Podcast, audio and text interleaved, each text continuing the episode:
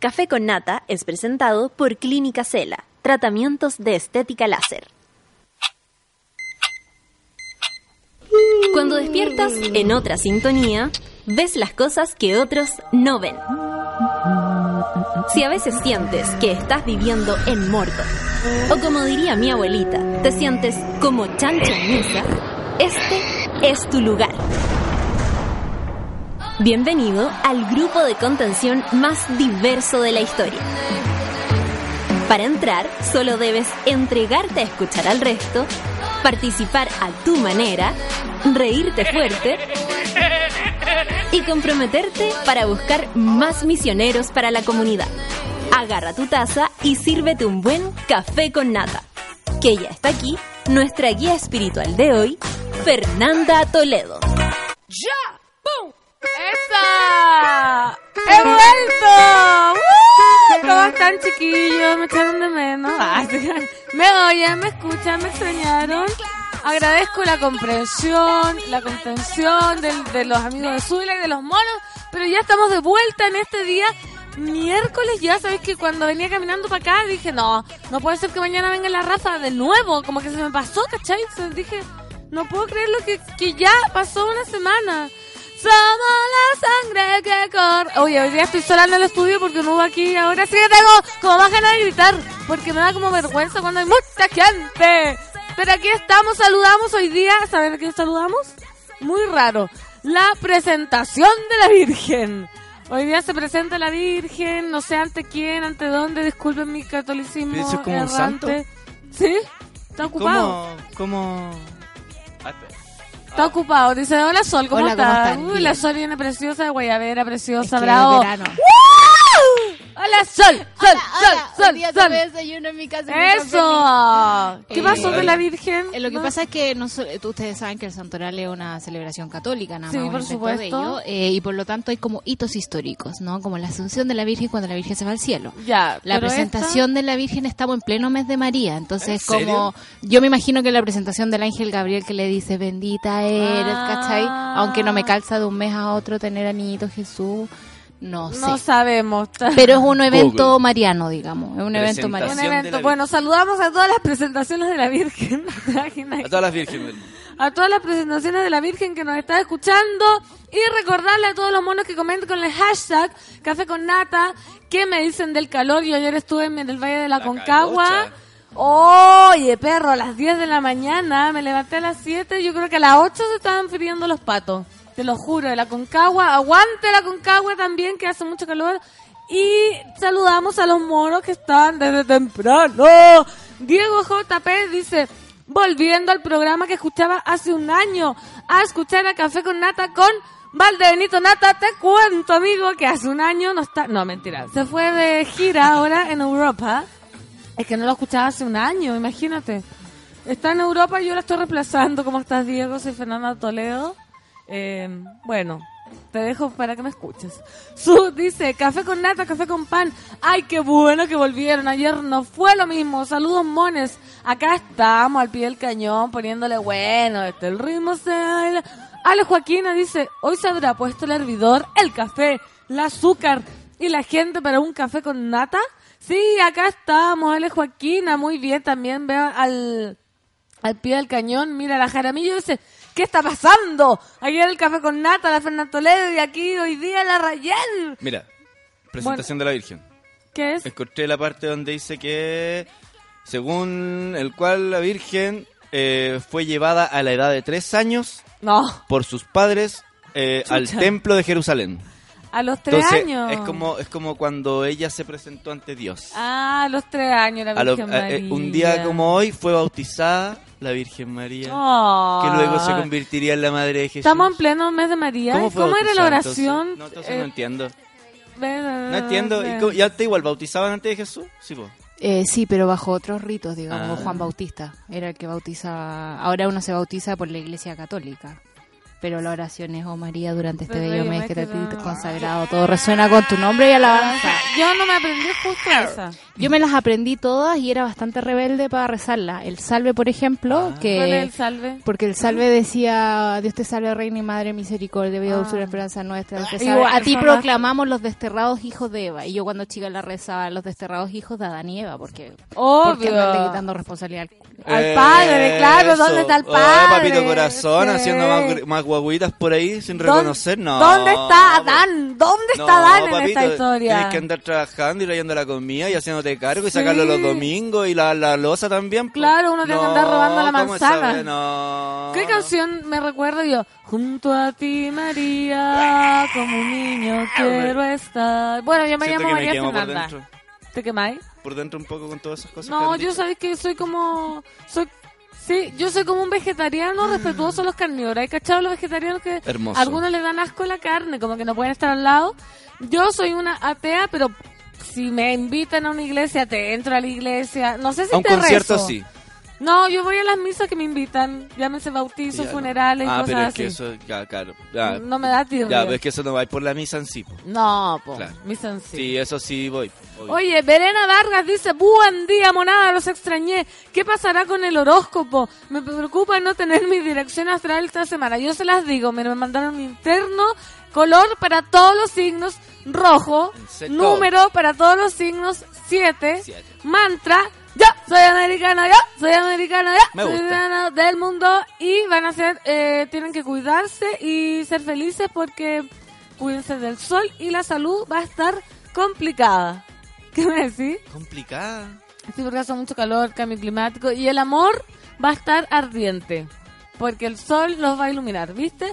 Pancito dice, te extrañamos, qué bueno que ya estés de regreso, mi café con nata, buenos días, monada, gracias, mono, por extrañarme. Yo sé- yo, yo lo- los imaginaba desesperados, como sacan, cortándose las ropas, pegándose cabezazos los cubículos con el teclado, ya una cuestión heavy. Buen día, pancito, dice Dani Burdeles. Geraldine dice, llegó el sol de Aconcagua a entregarnos alegría. Buenos días, monada. Buenos días, Geraldine. Camita Bayo. ¿Qué pasó ayer? Jaja, hace un año se fue la nata desde la lluviosa Union City. Hoy el pan es más crujiente, más crujiente. José Miguel, qué bacán que volvieron cabres. Un saludo a todos. Que tengan un muy buen día. Bien, me encantan los monos rompiendo la web. Ahí tuiteando. Matt Table. Buena monada, que tengan un maravilloso ombligo de semana. Para mí es viernes porque no se trabaja hasta el lunes. ¡Eh, eh, eh! Esa sí que es suerte. Esa sí que es suerte. Imagina que hoy día se acabará la semana. Oye, qué maravilloso. Ave María. Víctor Solo Rock. Qué felicidad volver a escuchar sus voces. Yo creo que yo me parezco a la Virgen María. Tengo el pelo ondulado, los ojos medio separados para afuera. Porque la Virgen María no tiene los ojos azules María, po. ¿O sí? No lo sé.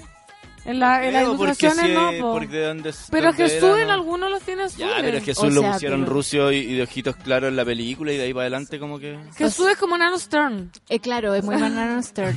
O sea, según mi abuela, hay palestinos ojos azules, cosa que yo no entiendo, no lo creo. Ah, mi pero- mamá también dice Es eso. cierto, como Porque la ori- ven las teleseries. Claro, por po, y Laurita Vicuña, he cachado que la blanquearon de una forma así como ¿En los impresionante. Lo, lo, digamos, los salesianos blanquearon a Laurita Vicuña y Laurita Vicuña era lo más indígena que hay, con rasgos preciosos, ¿cachai? Pero tenemos la imagen de una niñita europea que murió por su madre. Sí, pues anda a saber cómo era la Virgen María. No, yo creo que yo creo que era guapa, como Sí. que la gente buena es guapa, ¿cachai? Pero no sé, sí de, de haber tenido rasgos así como europeos. Sí, No, porque es muy escultura griega ella. Sí. Su cara, pss, preciosa. Igual sus vestidos, yo chica sí flipaba con los vestidos porque decía, ¿cómo? Eh, o sea, el manso ropero que debe Sí. tener la Virgen. loco. Hoy un saludo para la Virgen María. Un que saludo nos- en su día que de nos debe estar escuchando. Celebramos el bautizo de la Virgen María. Y dice Hito, aparecieron, los extrañé, Oli Pancito, Solcito Lucho. Hola. Hola, Ay. Hito. Buenos días, Pancito y Mono, dice la Orfelina. Buenos días, Pablo Piña. Grita como el mundo, como si el mundo te perteneciera. Nosotros daremos coro. ¡Guau! Dice, me encanta la energía de los monos de hoy día. Está rico, ya como que ya me encantó este clima como que se está sentando. Nos estamos asorochando, pero fijo, porque la semana pasada era como me asorocho, me llueve. Me asorocho, me llueve, me da frío, me da calor, en la noche no sé qué ponerme. Ahora de una nos derretimos, nos pican los zancudos, nos enrollamos las sábanas, sacamos las tapas, terminamos caldeados, Sí. sudados. Ya como que ya sabemos que va a pasar eso. Qué Sí, alegría. anoche fue medio incómodo dormir con pijama. ¿Te desnudaste? Sí, Desnudo que no habrá diseño que te la quede. cagó que se... mejor. Weón, el calor. Justo a tu figura. Desnuda que no. Oye, eh, yo me compré un pijama muy pequeño, menos mal. Porque me carga a mí, no me gusta dormir como con calzón y sostén o, o, o pilucha total, tampoco me gusta porque me imagino, obviamente me imagino un terremoto. Y Claro. ¿Qué me yo, pongo? yo me quedé Yo como con... ¿En serio? Sí. ¿Qué, qué, Sí. qué pudors. No. Yo, me, yo me dejé al lado la polerita y el calzoncillo así de pijamita, el, el, el chorcito. porque si hay que arrancar. Claro, por si alguna situación, eh, pero pero era imposible dormir con aquello. Está ahí acalorado. Astorochado. Con el calor. Con la calocha. Con la calochi. Calochi. El Ah, de hombre de- calochi. Era calochi. Sol, ¿arrancaste en pelota real? O sea, con una polerita. Así, sin nada abajo, una polera muy vieja. Que llevamos las poleras para dormir. Y en fan. Fue para el terremoto del... 27F. Del 27F, estaba sola en mi casa. y- ¿Qué piso, qué piso? 14. Conche tu madre. Vivía en un piso 14 en esa Perdón. época y no me asusté porque a mí me encantan los terremotos, ¿cachai? Ah, Pero en algún momento se empezó a caer como todos los CDs y el- el- los libros en mi puerta. Eh, ahí dije yo, loco, eh, como que hay que salir. Oye, Sí, no sé si la orfelina es bruja, pero acá de tuitear, ¿sintieron el temblor? ¿Cuál temblor? ¿De ahora? No, orfelina, no estés, Por eh, por favor. favor, porque yo, tú sabes que tengo una pequeña debilidad con los temblores. ¿Va a arrancar y va- vamos a terminar el programa? Sí, no, no, voy a- no avisen de temblores por acá, por favor. Ya a que, menos estoy que a- sienta. ya que estoy aquí, no, no me asusten, por favor. A ver, acá hay otro, ¿no? Ah, ya. Buenos días, dice Catherine. Lindo día. Gracias, Pancito, por tu energía mañanera. Oye, vamos a bailar esta, esta Vamos a mañana. conmemorar. Vamos a conmemorar a la Virgen María en su día. Mono, los quiero bien despiertos. Ya estamos de vuelta. Volvió toda la normalidad. No se estresen. Estamos aquí. Respiren, respiren. Esto es Madonna, Like a Virgin, en este día, en su día, querida Virgen.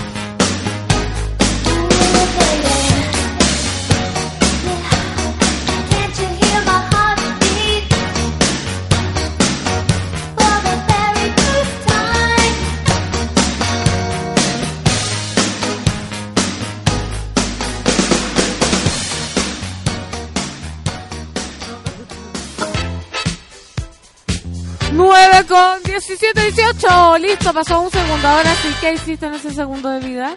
¿Qué hiciste? Yo, yo no me oigo. No, No me oigo. Fui yo. No me que te escucho. Puede A ser. ver, A ver, Aló. ¿Y ahí te escuchas?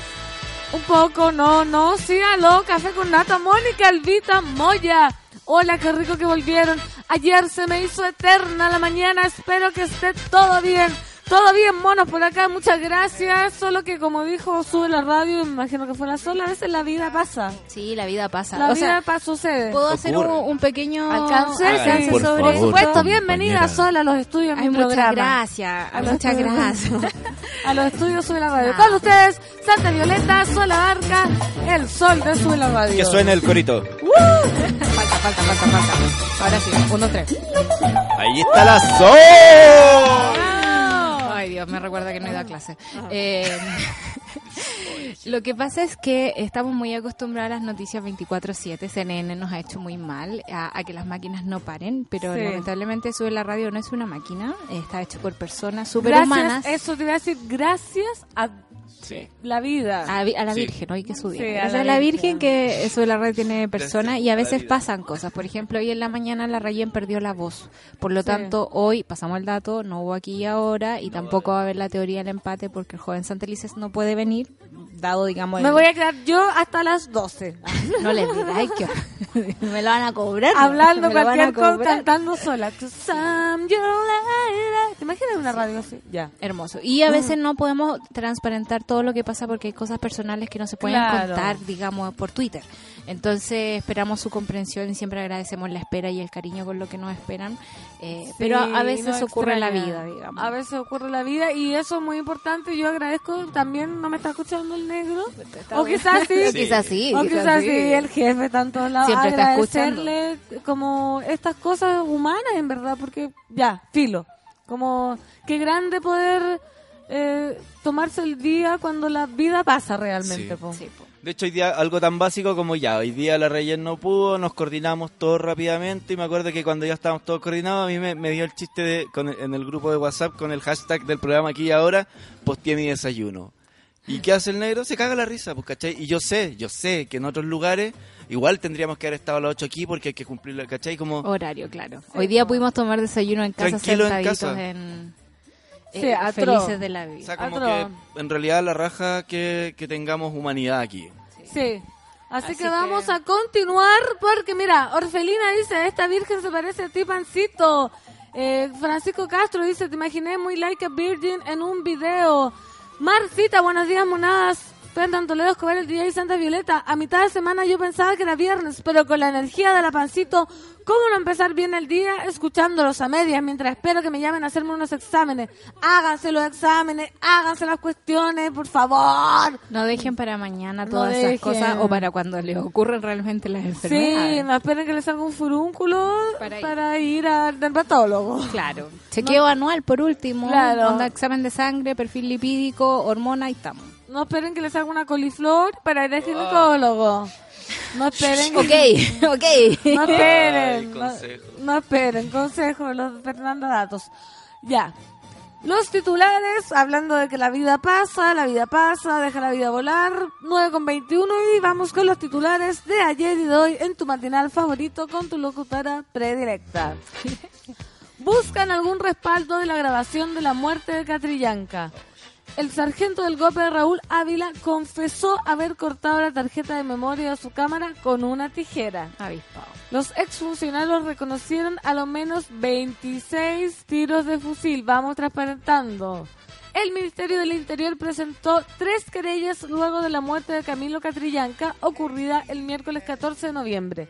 Una contra todos quienes resulten responsables en el asalto y a las cuatro profesoras de a las cuatro profesoras que generó el operativo, otra por el homicidio del comodero mapuche y la tercera por destrucción de evidencia. En el caso de esta última, el gobierno pidió a la Fiscalía que efectúe diligencias para establecer si de las imágenes obtenidas en la cámara usada por carabineros existía algún otro tipo de respaldo aparte de la grabación en tarjeta de memoria destruida. Dio a conocer el diario La Tercera.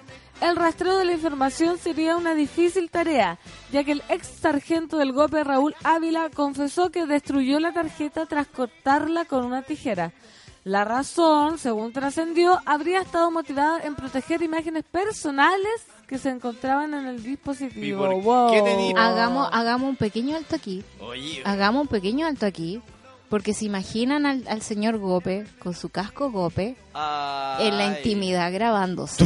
No. Sería como... Porque qué tío otro, o sea, ¡Oh no!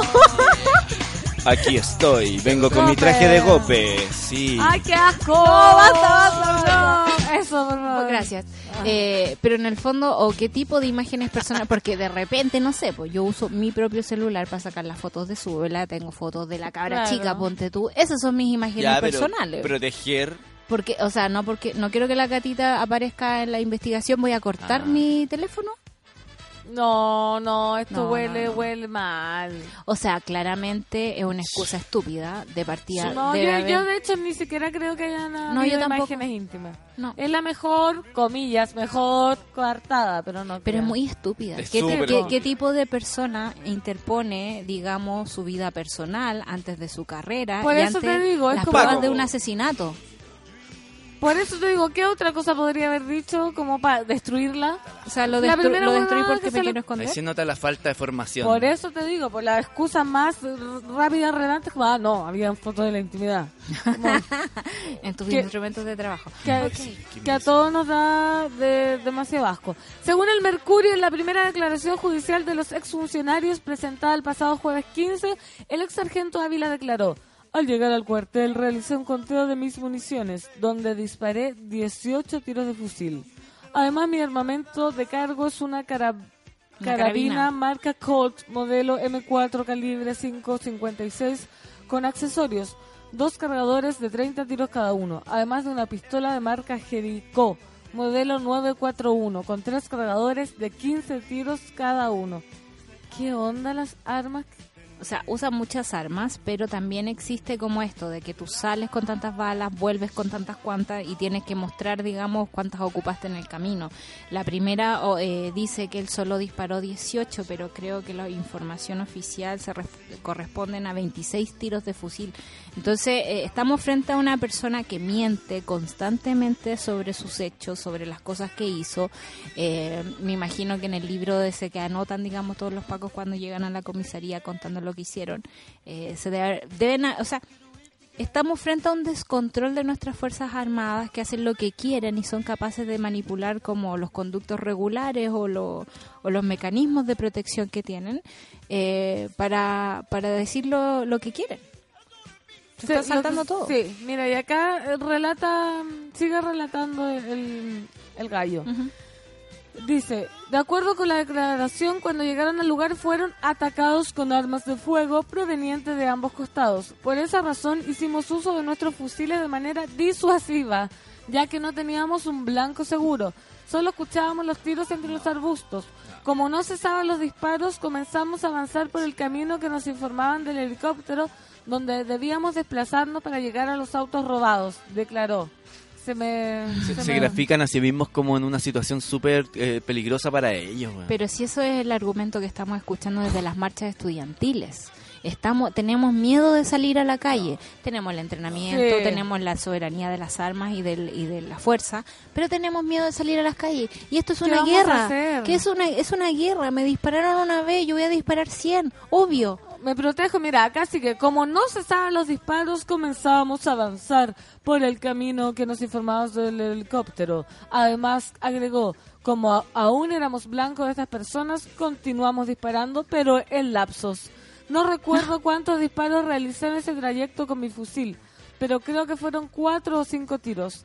Según el funcionario, vi un tractor de color azul desplazándose por el mismo sentido, por donde iban los funcionarios. Vio saltar a una persona, la cual intentó huir, pero le di alcance de manera inmediata. Es muy estúpido este relato, de verdad. De verdad, o sea, voy a hacer un pequeño alto aquí porque Sí, en el dale. fondo vas caminando con un, o sea, vas en tu patrulla persiguiendo a, a un delincuente que va a alta velocidad. De repente te encuentras con un tractor que al escuchar disparos, por supuesto, y al llevar un menor de edad, se tiran al suelo. Es obvio, por Obvio. protección. ¿Y qué hace el carabinero? Le sigue disparando. No, pero si no, no tienen por dónde, mira, dice. resguard- eh, luego aseguró que vio a alguien herido, pero que continuó resguardando la seguridad, ya que Fuerzas Especiales le dio primero auxilio. ¿Qué- ¿En serio? Sí, ¿En qué momento? lo dejó tirado. ¿Lo dejó tirado? En esa misma de- primera declaración aseguró que no contaba, no portaba la cámara GoPro, lo que era una mentira. Seguimos, seguimos mintiendo, ¿viste? Que atroz. ¿Se esclarecerá? Yo creo que debido a la presión pública vamos a tener más luces que en otros casos. Sí, o sea, pero- la cantidad de, de comuneros muertos que hemos tenido en nuestro país ya es incontable, de verdad es demasiado. No, Y- y, y lo peor es que seguían, porque menos Sí. mal también estaba esa información, mandaban videos de ayer, de antes de ayer, que los pacos seguían entrando, seguían disparando. Y claro, porque están haciendo, o sea, tienen por costumbre asediar a nuestro pueblo originario. Tienen por costumbre molestar a los mapuches. Eh, y eso eh, no va a cambiar por lo que pasó con Camilo Catrillanca. Va a cambiar cuando las autoridades se den cuenta que no tenemos un conflicto de araucanía. Tenemos un conflicto del Estado con los mapuches. Sí, tal, tal cual. Se, se Eh, hizo eh, de- es- se- ya está es demasiado evidente. evidente. Y por lo mismo, la renuncia ayer del, del señor intendente sigue siendo aún más estúpida. O sea, él eh, culpa a la oposición de la mala fe de todo esto. De verdad no estamos entendiendo que hay una vida humana que se perdió, una, una familia que perdió un hijo, un pueblo que perdió a un luchador por sus tierras. Y todo esto no estamos Un hijo que no ha nacido que no va a tener su papá. que no va a tener a su papá. Eh, no estamos viendo que las muertes no son súper casuales como podríamos pensar desde acá. Son gente que está trabajando por recuperar sus tierras, que está trabajando con las forestales, eh, que les están quitando eh, sus derechos de nacimiento, que quieren cuidar la tierra. Y hemos sabido que en América Latina todos los activistas, digamos, medioambientales han tenido este mismo problema, los terminan matando. Qué terrible. Mira, respecto a la muerte de Camilo Catrillanca, aseguró que ellos se dieron vuelta en el tractor y al seguirlos los perdí de vista. En ese mismo relato aseguró que notó que el vehículo disminuía la velocidad hasta que fue contra los arbustos, momento en que se bajó el menor de 15 años y que pudo darse cuenta de que el comunero no se movía y tenía una herida expuesta en la cabeza. En ese momento el sargento Ávila redujo al acompañante. Según el relato, avisó por radio que había un individuo lesionado en la cabeza, al parecer era un impacto balístico. Nadie del golpe tocó al lesionado. Yo le pregunté al acompañante si tenía armas y me dijo que no. super polite, igual a la declaración que el, el niño puso con, digamos, el Sí, Instituto Nacional de Derechos Humanos, donde él, contó cómo lo apalearon abajo, cómo lo apalearon adentro de la, del- de, la cuestión de Y carabineros. con que habían subido Camilo adentro. de la Claro, y, de- y- y que habían roto, digamos, la tarjeta de memoria delante de él. Sí. Si el, el sin respeto es máximo. o sea, una provocación, o sea, como que están buscando eh, hacer daño, pero totalmente dirigido. Yo me imagino siempre así como San Antonio, una calle muy concurrida, me imagino un tractor ahí, me imagino un operativo policial, porque convengámoslo, los pacos usan a las 7 de la tarde la bocina para adelantar el tráfico, no para perseguir delincuentes. Me los imagino así, como todos los días adelantando el tráfico, tirando balas para afuera. Da lo mismo la gente que vaya caminando, da lo mismo. Si me topo con un tractor y veo que para, porque está en la escoba, digamos, le voy a seguir disparando. ¿Qué tipo de criterio es ese? Nada, ¿Qué pues tipo nada. de criterio? ¿Y qué, qué tipo de gente vela esto? Digo yo, como en, en qué país vivimos que se permite? O sea, tenemos Se un país permite. donde los empresarios son dueños del poder político, eh, donde los políticos están a merced, digamos, reciben emails para generar las leyes que gobiernan nuestro país. Tenemos políticos que tienen acciones en todas las empresas papeleras, en todas las empresas forestales que en este momento están quitándole tierra a los mapuches. Entonces hay que sumar dos más dos. ¿A quién está protegiendo el Estado? Pero ya, sí, obvio. Yo digo así, ya es terrible, pero el nivel de, de la protección que avale como muertes para proteger a esto, ya lo encuentro como ya en un mundo totalmente descabellado. Es un mundo descabellado, pero ¿sabes qué? Es un mundo que nosotros no vemos, pero que es más normal de lo que pensamos. Esta cuestión viene pasando eh, en allá, yo creo que unos 10, 20, 30 años, y nosotros ahora nos estamos espantando con la, la muerte de Camilo Catrillanca, o no, como nos, eh, o, o alguna vez nos espantamos con Matías Catrileo, pero luego de Sí. espantarnos seguimos nuestras vidas todos los días. Medalla dice, me tienen tostados los pacos con tantas mentiras, porque recuerden también que salió esa noticia del incendio Templo de la Araucanía, familia de fallecidos desmiente la versión de carabineros. Eh, hubo, ¿cacharon esa noticia? Sí.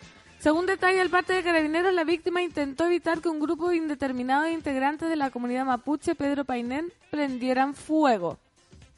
Un hombre de 43 años identificado como Walter Rain falleció este martes en la comuna de Teodoro Smith, en la región de la Araucanía, luego de ser atacado por un individuo de 20 años. Según detalla el parte de carabineros, Rain intentó evitar que un grupo indeterminado de integrantes de la comunidad mapuche, Pedro Painet, incendiara un templo evangélico. En ese momento, la víctima agredió con un machete a los manifestantes cuando el imputado logra quitarle el arma blanca para atacarle y ocasionarle la muerte. Sin embargo, esta versión oficial de los hechos fue desmentida por los familiares de Raín, según informa Radio Cooperativa.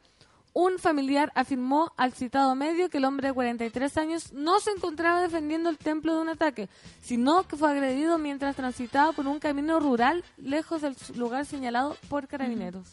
O sea, lo que pasa es que también estamos aquí frente a la utilización de los conflictos para mi propio bien. Es como si yo dijera, eh, es que están habiendo muchos robos a, lo- a las librerías. Claro. ya, entonces, entonces eh, resulta que hay un ataque en contra de los como intelectuales el de este país. ante la herida. Claro, y es como loco, ¿no? Solo hay quizás personas robando libros, ¿cachai? Pero yo como poder político voy a utilizar ese discurso que es lo que hizo el, el ex intendente al decir así como es la oposición la que se está pasando, como su falta de humanidad no, no corresponde a esto. Eh, yo hice lo mejor por este país y hacer lo mejor por este país significa seguir manteniendo las políticas de desagravio contra nuestro pueblo originario.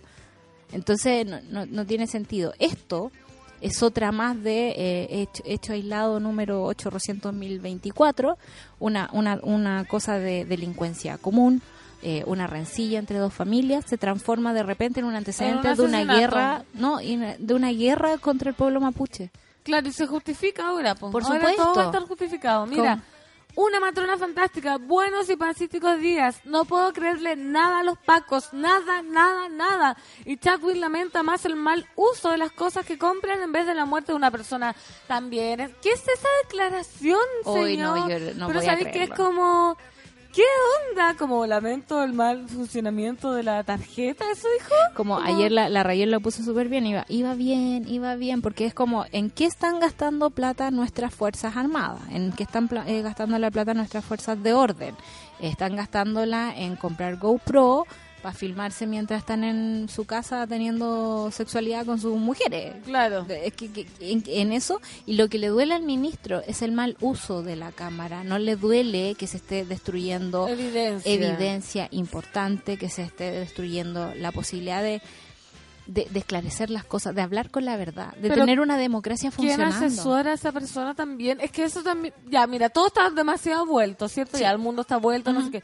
Pero tú dices, ya, ¿hasta qué punto estos gallos tienen cara, ni siquiera cara, como piensan que lo que están diciendo es algo correcto o políticamente pues, correcto, ya que son políticos? Me imagino que arman el discurso para no quedar mal con nadie. o No, ya esos tiempos pero, pasaron. pero ya es como, ¿qué? ¿Te acuerdas que antes había un, por- un poquito de más de hipocresía por último y en el fondo hay cosas que son como correctas? Yo veo que como desde Trump en adelante eh, se venía, o sea, se venía preparando hace rato esta cuestión de nos da lo mismo, vamos a hacer lo que queramos porque para eso estamos en el poder. Ya estoy chato como de, de fingir que soy Claro. bueno o fingir que tengo una vocación pública. Este soy yo, me haces caso, me elegiste, me votaste. y aquí estoy. Acata. ¿Qué fue lo que pasó con el primer gobierno de Piñera? Que pensamos esta cuestión es lejos lo más centro que hay, no es nada de derecha. Está peleado con la UDI, ¿qué está pasando? Así como que uno no podía entender. O por ejemplo la Vina, ahora que tú sabes, que a ah. veces lo, lo aplaudimos yo como, oh diablo, ¿qué, esto- qué Ponían está como pasando? un meme que era como la UP, la Claro. Y Allende como al mismo lado. el mismo como- lado. Entonces ahora el segundo gobierno de Piñera se puede dar diga- el lujo político de, hacer lo que quieran. Y de verdad esta gente, insisto en esto, en la necesidad de que leamos, de que nos instruyamos, de que también bajemos nuestras propias simpatías, porque también es súper fácil vivir en un mundo donde todos nos simpatizan. Pero ¿cuántos hablamos no- con gente que no nos simpatiza, con que cree que los mapuches deben estar muertos? Esas cosas hay que hacerlas. Sí. Obviamente tú no quieres porque quieres estar siempre bien. Claro, es como, es como, no sé, pues por ejemplo ya yo me conozco mi lado, mi lado oscuro y es como, no quiero llegar a eso y, Sí, y es pero- como, ah, es una responsabilidad cívica no conformarse con la idea de que yo estoy en lo correcto. O sea, yo soy una mujer informada, me levanto a las 5.55 am a escuchar noticias. ¿De, la, y- de, de qué radio? de, de infinita. Ah, Yo no imagino. Pero imagina, no tienen noticias. Tienen, noticias? sí. Qué hermoso. A las de las 7 a las 8 tienen noticias. y eh, me pongo incómoda todas las mañanas. Necesito estar incómoda. Porque si yo creyera que tengo la razón y que tengo las noticias correctas y que aquí estamos sobándonos la espalda porque de verdad creemos que el mundo es mejor con nuestras ideas, tenemos que pegarnos el alcachofazo de que vivimos Sí. con gente que piensa diametralmente distinto a uno. Totalmente. Y eso es lo que no hacen los políticos. Los políticos creen que hay una guerra con el mapuche. Creen que un, un predio quemado, independiente que ellos lo hayan mandado a quemar, eh, significa que yo puedo justificar la acción la policial muerte, sobre la, defensa, la muerte de una persona. El actuar de carabineros. El actuar de carabinero. Sí. Hecho aislado. No, del mundo está vuelto. Mira, ahora los pacos sacaron un instructivo. ¿Será del tipo se recomienda no romper memorias? ¿Se recomienda no matar mapuches? ¿Se recomienda no abusar de su poder? Ya no se les cree nada, dice bloqueado. Nico Sequeida dice, esa misma humanidad sube la radio hace que lo sigamos escuchando. Se nota la diferencia cuando las cosas se hacen desde ahí.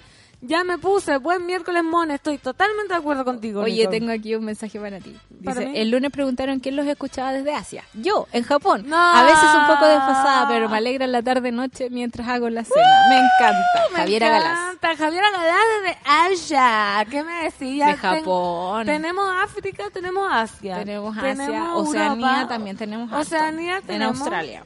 Pero no han... ¿Quién está en Australia ahora? Hay harto mono en Sí, Australia. ah, ya, sí, porque ya. Entonces ya no nos falta nada. ¿Qué nos América... falta? eh, América Latina sí nos escuchan Sí. también, nos han escuchado en Canadá, en Alaska no nos han escuchado, en Groenlandia. Groenlandia. Groenlandia. En. Finlandia. En Kirguistán. A Kirguistán, yo conocí unos kirguistanes. ¿En ¿puedes serio? creerlo? Lo puedo En- creer, por supuesto. En París me tocó compartir pieza con kirguistanes. ¿Y es kirguistanes o kirguíes? No sé, yo le decía... ¿Cuál es el gentilicio? No, no hablaban casi nada de español, solo me regalaron un lápiz de Kirguistania con una mona como kirguistana. No sé. Me encanta. Marcita dice, y acá en Iquique nos preguntamos qué pasó con José Vergara. Hubo carabineros involucrados. ¿Qué pasó ahí? No tengo, no tengo más información, pero a ver, Marcita, si me ahondas. Tita, hola mi querida Fernán Toledo. Por horario de trabajo recién, hoy te escucho en vivo. Muchos cariños. Qué rico escuchar a Santa Violeta, Café con Nata, calor insoportable, Paco reculiado. Me encanta el resumen. Hermoso. Muy hermoso resumen. Bóvedas, bóvedas, bóvedas de acero. Y me encanta cuando le cambio la acentuación. Y no les duele gastar 22 mil millones en investigar autos robados, pero cero peso en investigar, por ejemplo, asesinatos de mujeres. Hay decenas de casos impunes. Entre asesinos se prestan ropa. Muy bien, me encantan los monos indignados. La- las Fuerzas Armadas no son neutras, tienen una ideología y la ideología en este momento es que el capital es mayor que la- una vida humana. Por lo Sí. tanto, da lo mismo una mujer, es más importante un auto. Pablo Piña, y uno como ciudadano de a pie puede hacer... ¿Qué puede hacer contra todas esas mentiras y manipulaciones aparte de informarse, Santas Violetas? Te pregunto a ti. Hay que informarse, hay que hablar con el que tienen al lado, hay que hablar con el amigo que dice, ojalá lo, estén todos muertos. Eso hay que hacer, hay que generar discusión. En algún momento esa discusión va a llegar a un Starbucks con un paco, Claro, digamos. sí. Y hay que está eso. Yo creo que no, yo, Yo creo, que no resultó, funcionó. fue una acción, digamos, Deben estar comunicacional. gastando plata todavía eso, y- en eso y lo van a justificar y después van a decir, bueno, la gente no quiso aprovechar esta instancia. Por supuesto. Pero Obvio. también Perdón. podemos exigirle a nuestras autoridades. ¿Ustedes se han parado a pelear con un Paco? ¿A preguntarle cosas? Yo lo he hecho. Yo, yo Siempre es peligroso. eh, Yo por no. supuesto. ¿Y qué le he preguntado? Por ejemplo, una vez en una marcha Yo habían dos, eh, dos fogatas gigantes. Ellos estaban riendo al lado con su carro lanzagua. Le dije, tú tienes agua ahí, podrías apagar eso en vez de dejar que se queme. Se rió en mi cara, por supuesto. ¿Verdad? Sí. Ay, qué raro. Una vez me pasó una que me indigné tanto. Me acuerdo que en el centro hay un loco que, que tiene problemas motrices, pues, ¿cachai? Y pide plata en la calle. Y el loco en realidad no, no camina bien, no habla bien, ¿cachai? Todo. Y pasan dos zorroncitos y como riéndose y cuando llegan hacia él le gritan en la cara. ¡Ah! Así como weándolo. po. Y al frente, en la esquina del frente habían dos carabineros jóvenes. Y yo quedé así como, porque yo como que les iba a echar la foca a los locos. Claro. Y veo a los carabineros y dije, ah, no, no, no me corresponde. po. Y ellos cruzan, cagados la risa, pasan al lado de los carabineros esto, y pasan y se van, y yo quedé así como, ¿qué? ¿Qué? ¿Cachai? Como, ¿qué? Y voy donde los carabineros eran más chicos que yo. Yo tenía, no sé, 28 años, estos locos tenían 24 años. Y yo le dije, loco, ¿no vieron? No vemos. ¿No vieron que, No que, ven, perdón? no les Yo le dije, interesa. o sea, acaban de, de- de agredir, ¿cachai? No físicamente, pero sí, sí lo humillaron, ¿cachai? A una persona que está ahí, que tiene problemas motrices, y usted no, no te pidió que lo llevéis preso, pero llámale la atención, pues, ¿cachai? Como... Pero ¿a qué les importa? y es como, ah, es que no. nosotros no nos podemos meter en todas las cosas. Por Y yo, y yo le dije, puta que son hueones, así como... No, ¿y qué te Me fui, pues, ¿cachai? Pero, pero es como... De verdad, ¿cachai? Para las cosas como de la ciudadanía, para cosas en las que de, de verdad podrían intervenir. Ah. Mira, acá No. Mary Jane hace una pregunta que dice, ¿en qué Starbucks se puede conversar con el comando jungla? Pregunta ella, anda, anda a saber tú. Gloria dice, buen día, monada, recién conectándome, qué ganas que mi pega hubiese ducha. El estado de transpiración es impactante, que tenga un lindo y refrescante miércoles. Olores Oye, en esta, en esta oficina. Fifi hay ducha. No. sí, yo el otro día la descubrí. No. Fue maravilloso. Uno se puede hay. pegar una ducha. ¿Una ducha? Si bien exquisito. Claro, pues, ayer en Putaendo encontraron plantaciones de marihuana y detuvieron gente. Pensé que por eso la pancito no había venido al programa. no, ya le pusieron color. ¿Cómo Son pesados. Sí. Orfelina dice, hoy voy al doctor, manden Sukituki, Sukituki para la orfelina, que le salgan todos los exámenes regios, estupendo.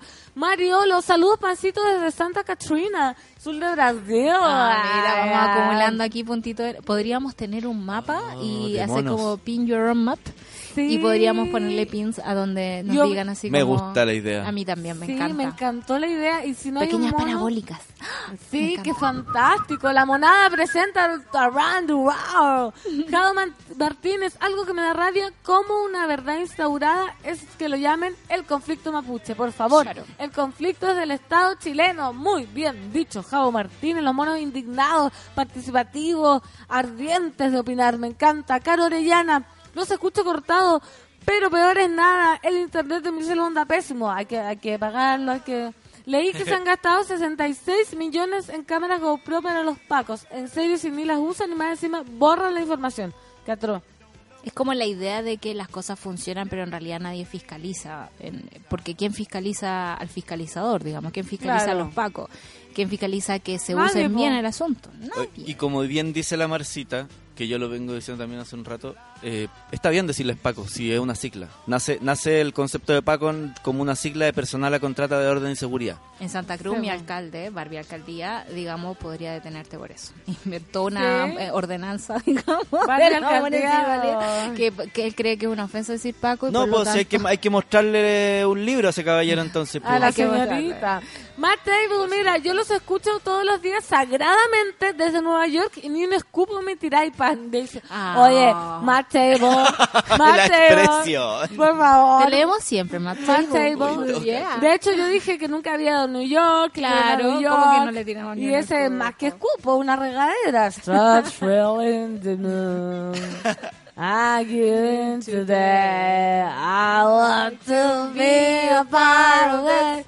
New York, New York. Y para que escuchen algo más lindo y no mi voz solamente, 9 con 46 amigos, vamos a seguir bailando, cantando, porque esto es Fármacos. Cuando quieras en este café con nata de Sube la Radio. Lo que puedes construir, a veces quieres destruirlo. Ya no dolerá, no te dolerá cuando logres olvidarte.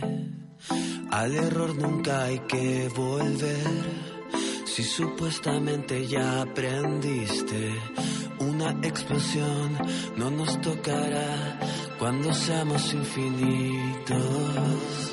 Ven un poco más lento, quiero despertar dentro de ti. Ven un poco más lento, lo que tú provocas dentro de mí.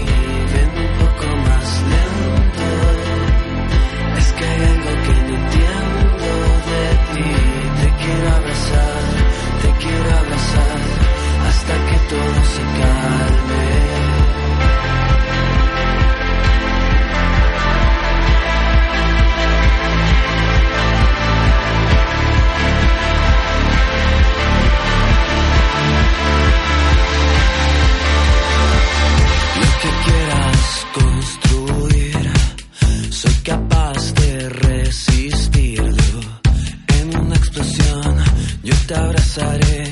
cuando quieras desarmarte. Porque no hay nada que me cueste más que estar aquí, sintiéndote de lejos. No quiero pensar más. Vengo un poco más lento.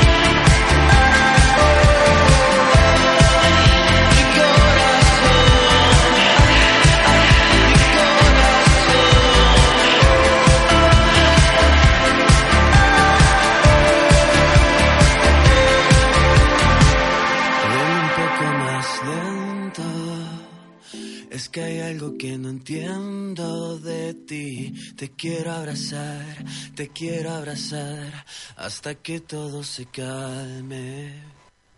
Ven un poco más lento. Creo que el Bernardo hizo este video porque me la sé de memoria. Ven un poco más Y lento. el Bernardo estudia las canciones antes de Sí, pff, sabes que la escucho 10 veces, pero cada un minuto 10 veces. ¿no? Y es imposible mi cálculo porque una canción dura 3 minutos. Claro. Pero yo la escucho cada, no sé, algo así. Pero se entiende la sensación, el tiempo es relativo. Sí, el tiempo es relativo, muy bien.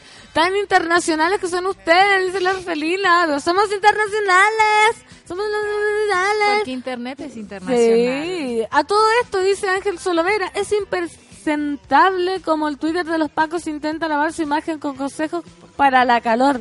Y como hay gente que apoya, ¿verdad? ¿Cuál es el Twitter de los Carap- Pacos? Carap de de Chile. ¿Y qué dirán? Hola amigos, qué calor. Un guanaco, por favor. Eso. Uf, uf, qué calor. Son esas eh, cuentas de Twitter como la de Metro de Santiago que no te entregan información pero te calman la ansiedad con memes. ¿Cachai? Ah, es como hablemos ya. de la calor.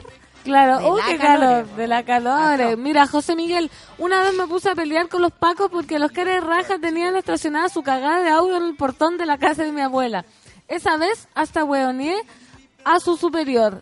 Que pa' cara de palo, me carga que se estacionen en, en la casa de uno. Me carga que, que ocupen la sirena para saltarse el tráfico todos los días. No les creo nada que vayan persiguiendo a alguien o que vayan apurados a van algún lugar. comprar desayuno para el jefe. Porque todos los días es a la misma hora. Yo los tengo, pero enfermo de cachao. Sí, que van rajados y no... Y no hacen nada. si Ahí no hacen suben nada. fotos así como de la banda de los carabineros tocando en un colegio. Igual me caen bien lo- los músicos. O sea, a mí me cae bien, a mí me cae bien el programador de la radio de los carabineros. Es que creo que es Ah, la única persona el- buena que va el quedando. mejor. ¿Pero él será un carabinero? Sí, todos los ¿Sí? que trabajan ahí, locutores, son carabineros.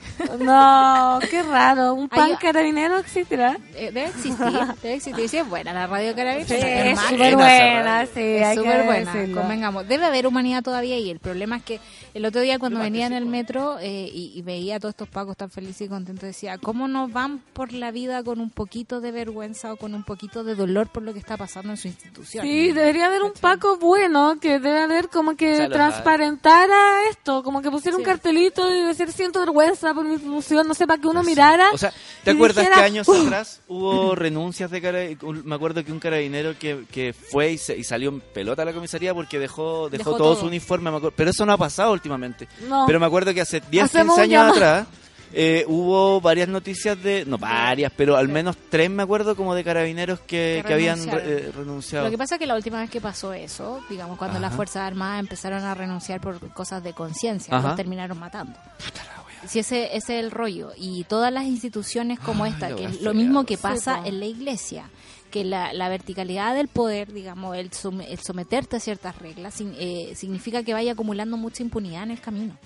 Porque en el fondo tú eres, eh, estás sujeto a, su- a tu superior.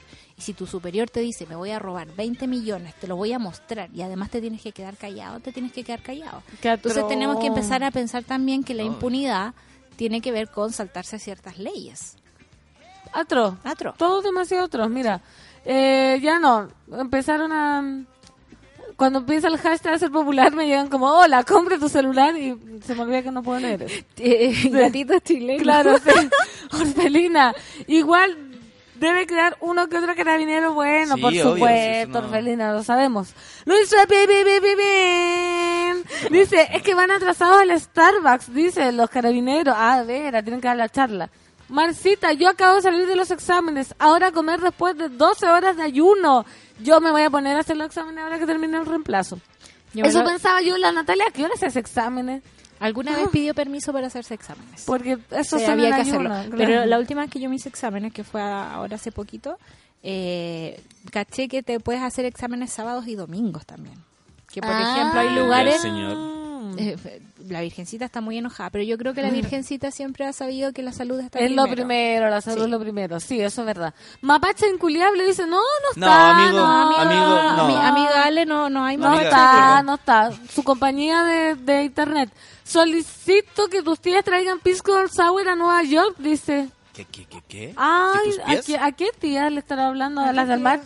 Marta ahí. ¿Serán Ah, amigos? Sí. Ripetti se llamaba ese carabinero, dice. Que renunció. El que renunció. Buenísimo. La radio de los Pacos me lo imagino todo uniformado mientras transmiten. Por Quizá, supuesto. Yo creo que Pero, sí. pero obviamente, eh, o sea, yo pienso, por ejemplo, no sé ya, yo pienso en el programador y en el radio control, eh, que puede ser la misma persona. Eh, debe, igual debe estar en otra sintonía ya, pues, ¿cachai? Eh, como dice el el eslogan de, De sube la de radio. Sube la Radio, pero, pero porque el oficio, el cambio de, de, de actividad te lleva a otros estados mentales. Pues si estáis todos los días con un instructivo y diciendo que hay que salir a detener a todo, obvio que estáis en una frecuencia súper loca. Sí, Sí, mira. Pero al cambiar, al cambiar de situación, debe cambiar también la frecuencia en la que su po, cabeza obvio. piensa. po. Totalmente de acuerdo. Mira, la Ela dice, a mí justo hoy un Paco me paró y me hizo que me corra para el lado camino ¿Qué? de la pega para que conteste unas preguntas a una niña. ¿Es normal eso? No. No es normal, eso es abuso de autoridad. por ¿Cómo. ¿Cómo que...? Como ¿Qué? que en el fondo están pidiendo encuesta y, y te están obligando a contestar. qué- sí, qué raro, ¿no? O no es hay, que, hay normal. que tan- tanto quitarle en algún momento la palabra de autoridades a los a estas situaciones eh, que o son recuperar lo- el real sentido de autoridad. Sí, O sea, mira, El, el sentido de autoridad no te quita tu humanidad ni tus decisiones propias. Es un respeto que tenemos por cualquier persona que tiene cualquier cargo. O Oye. sea, alguien tiene la autoridad de eh, barrer las calles. sí. Y yo no voy a pasar por encima de eso. Ah, claro. Para, ¿Entiendes? claro, totalmente. Hoy en Ah, ya, historias ahí de sí. Pacos, mucha gente tiene historia con los Pacos. La Solcita nos contó Uh, la de ella. Yo también tengo historia de Paco. eh, afortunadamente una historia de felicidad. Ah, me encanta. Dice, si hay algo en que soy pesadísima con los modales, en una emergencia en mi casa eché a dos pacos porque entraron sin saludar y de forma déspota. Así que los agarré a chuchas y los eché.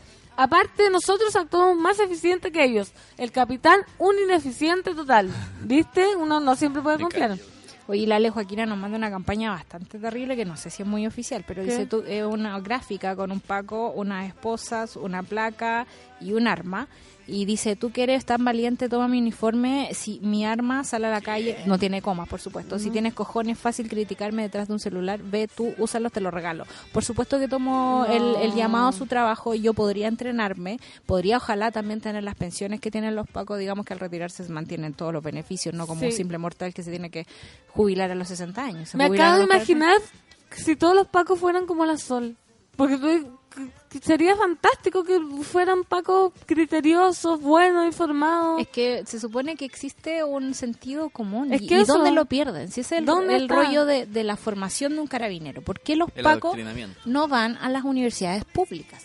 Porque tienen un entrenamiento Aparte. privado lejos de todos los cerros de Santiago. Sí, pues, debieran convivir lugares. con la ciudadanía en esas instancias, Por claro, supuesto. tomar tomar Todo- ramos. Puedes ir eh, toda la mañana a tu academia de Paco y en la tarde ir a estudiar sociología a la. Por católica. supuesto. Sí, bueno. ¿Cachai? ¡Ay, la solcita Obvio que presidenta! sí, porque finalmente Vamos. tendrían, tienen que también estar en contacto con las personas, con los tipos de personas Con la y cachar en realidad. qué es lo que hay y no, y no vernos a todos como un Enemigos. potencial enemigo, claro.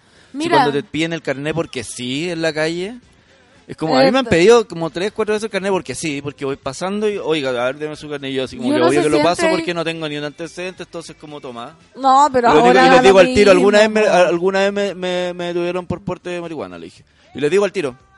Pero yo fui de inmediato y se regularizó eso. Ah, verdad. Incluso aunque tuvieras antecedentes, debería existir el respeto preciso para lidiar con la situación que es un trámite. El tema del carnet de identidad era algo muy de la dictadura. Yo me acuerdo que la gente tenía mucho miedo a salir Ah, no a la calle Sí, sin el carnet de identidad. Pues si te pillaban con él, te ibas preso, pero Sí, ipso po. facto, ¡Qué así de miedo! una. Y después eso se derogó porque en realidad era como mantener a la ciudadanía. No se justificaba. pánico. No se justificaba porque no estábamos viendo una guerra en democracia, digamos.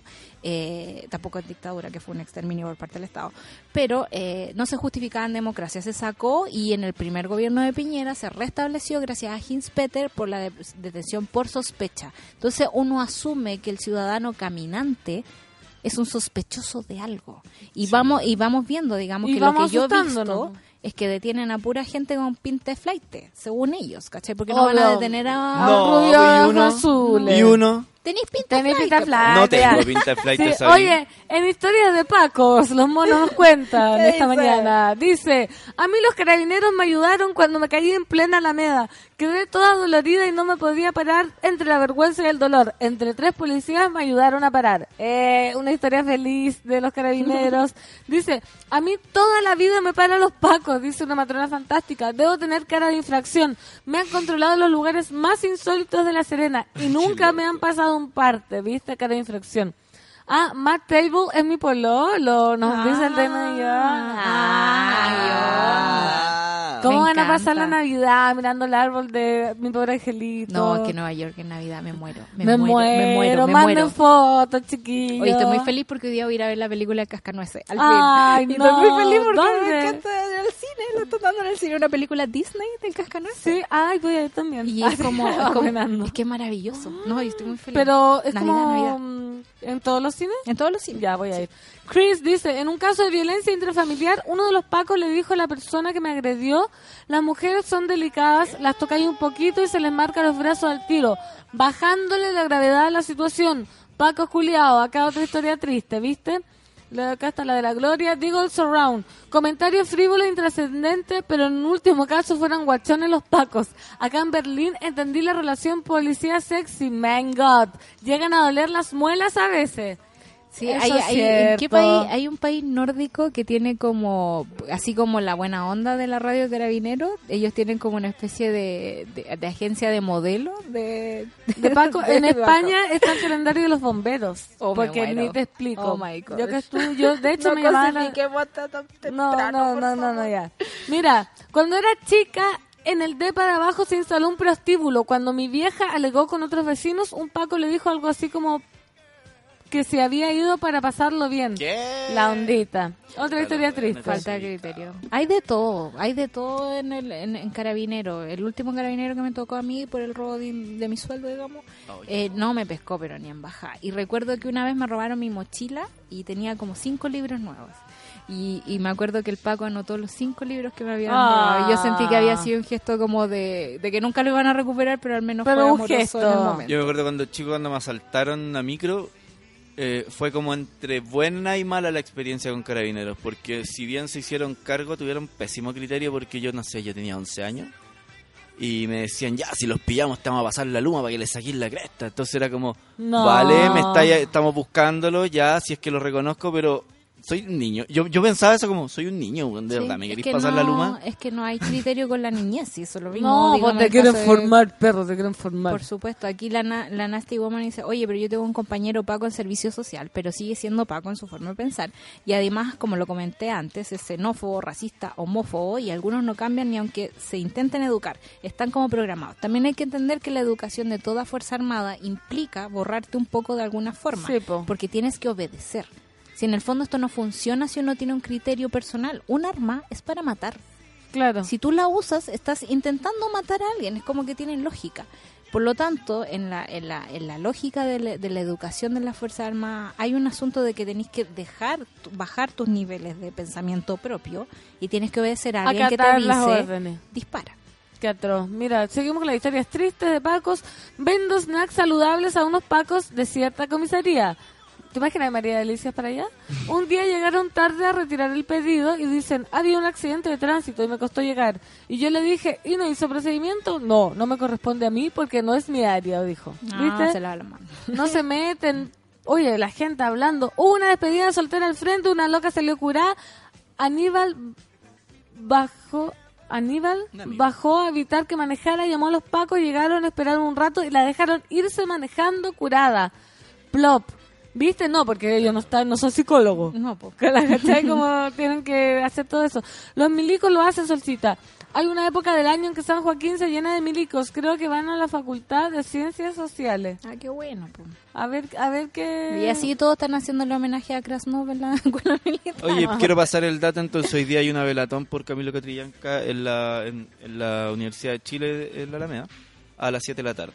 Perfecto. El que quiera ir y estar, igual cuídense de los pacos, por favor. Por favor, sí. 10 con 3 minutos, 10 con 4 ya. ¿Qué pasó en ese segundo? Ya cambiaste tu vida. Vamos a bailar, chiquillos. Esto es Drake, One Dance, Café con Nata. Baby, I like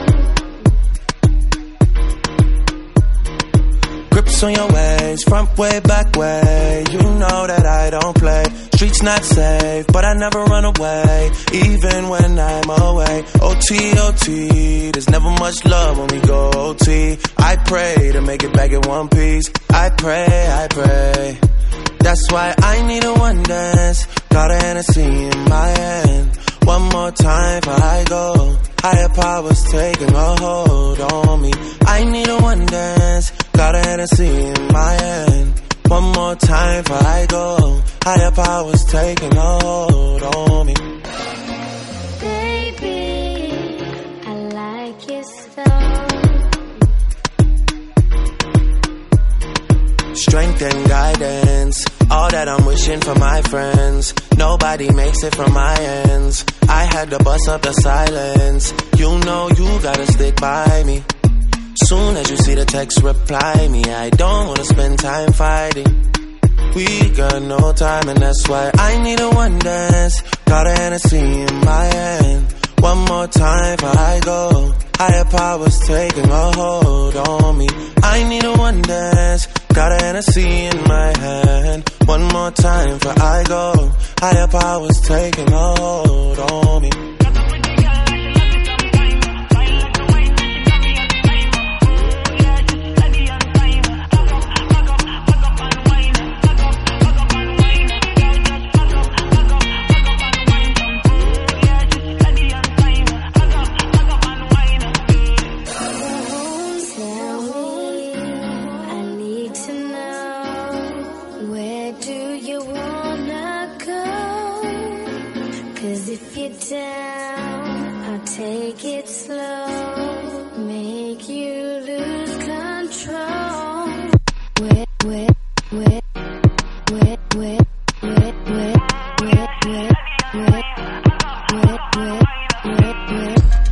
Cause if you're down, cause if you're down, cause if you're down.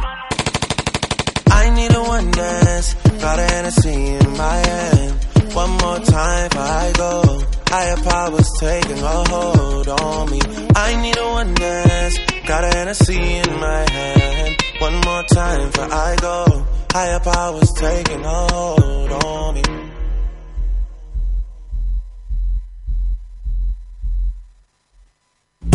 En Café con Nata, una pausa y ya regresamos.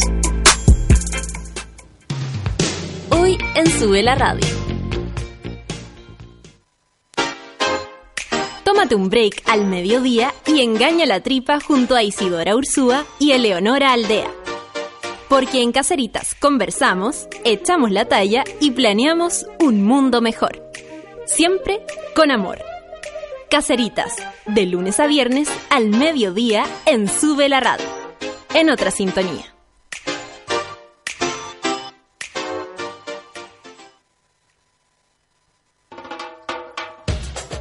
Tenemos un lado poco OCDE y en No es nada la feria saben perfecto cómo explotarlo.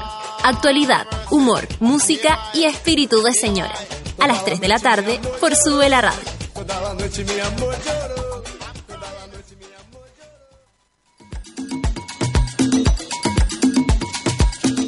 A las 4 y media de la tarde, Fabricio Copano te ayuda a lidiar con ciertas emociones y administrar las paradojas de la vida. Escucha FOMO, Fear of Missing Out, solo por Sube la Radio.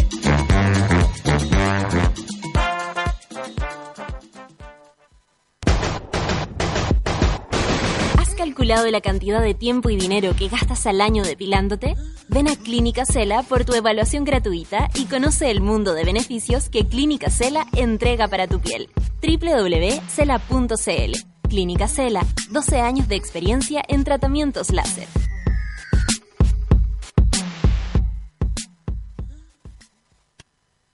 Si eres emprendedor, desarrollador, programador o tienes una gran idea, participa este 23, 24 y 25 de noviembre en la primera Hackathon y gana con tu equipo 2 millones de pesos. Inscríbete hasta el 20 de noviembre en www.innovaton.cl y sé parte del futuro de la Teletón.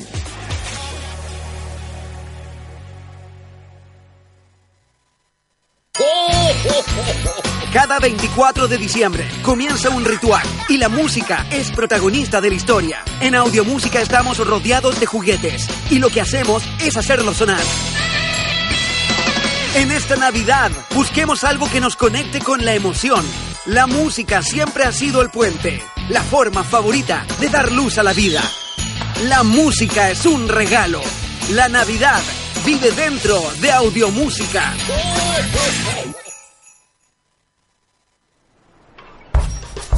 Se acerca Fluvial, el mercado de la música independiente más importante del país. Entre el 29 de noviembre y el 1 de diciembre en Valdivia. Fluvial, una vitrina artística, un espacio único de reflexión sobre la industria musical en el mundo. Participan artistas, programadores, sellos, managers, bookers, prensa y agentes de la industria internacional. Ven a vivir la música como una experiencia cultural, de intercambio de ideas y entretención. Charlas, reuniones, intervenciones y conciertos. Más detalles en www.fluvial.cl. Entradas disponibles en eventrit.cl. Invitan IMI Chile, Universidad Austral de Chile, Ministerio de la Cultura, las Artes y el Patrimonio, Corfo, Pro Chile y la Ilustre Municipalidad de Valdivia.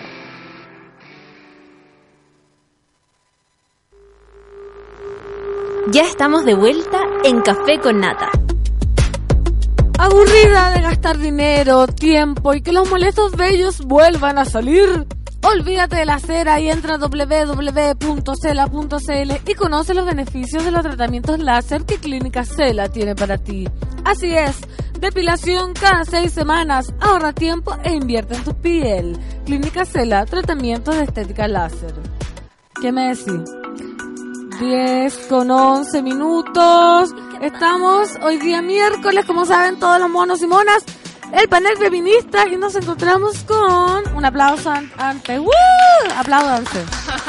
Apláudanse. Ah, Sí, sí, apláudanse.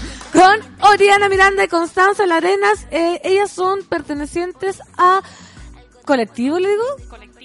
Colectiva Vaginas Ilustradas. ¿Cómo están, chiquillas? Bien, gracias. Es un honor para nosotras estar acá. Era mi sueño. ¿Verdad? Pero si tú habías estado. No, pero en el... sí, de nuevo, era mi sueño era. Uno puede soñar en Sueños que se repiten.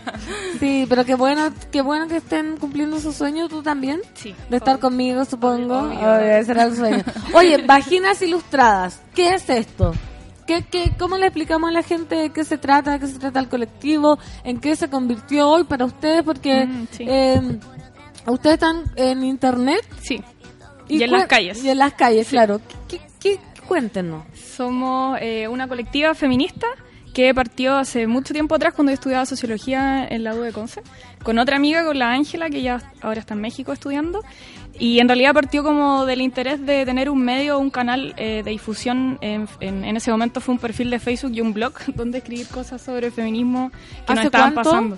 El partió? 2011 empezamos más o menos a hacer cosas. Sacamos un fanzine en esa época, todo mucho más under de lo que estamos haciendo ahora, que ahora estamos en una nueva etapa desde que vine a Concep- ah, perdón, a Santiago, que ahí conocí a la Ori y obviamente que ahora somos más feminismo eh, público.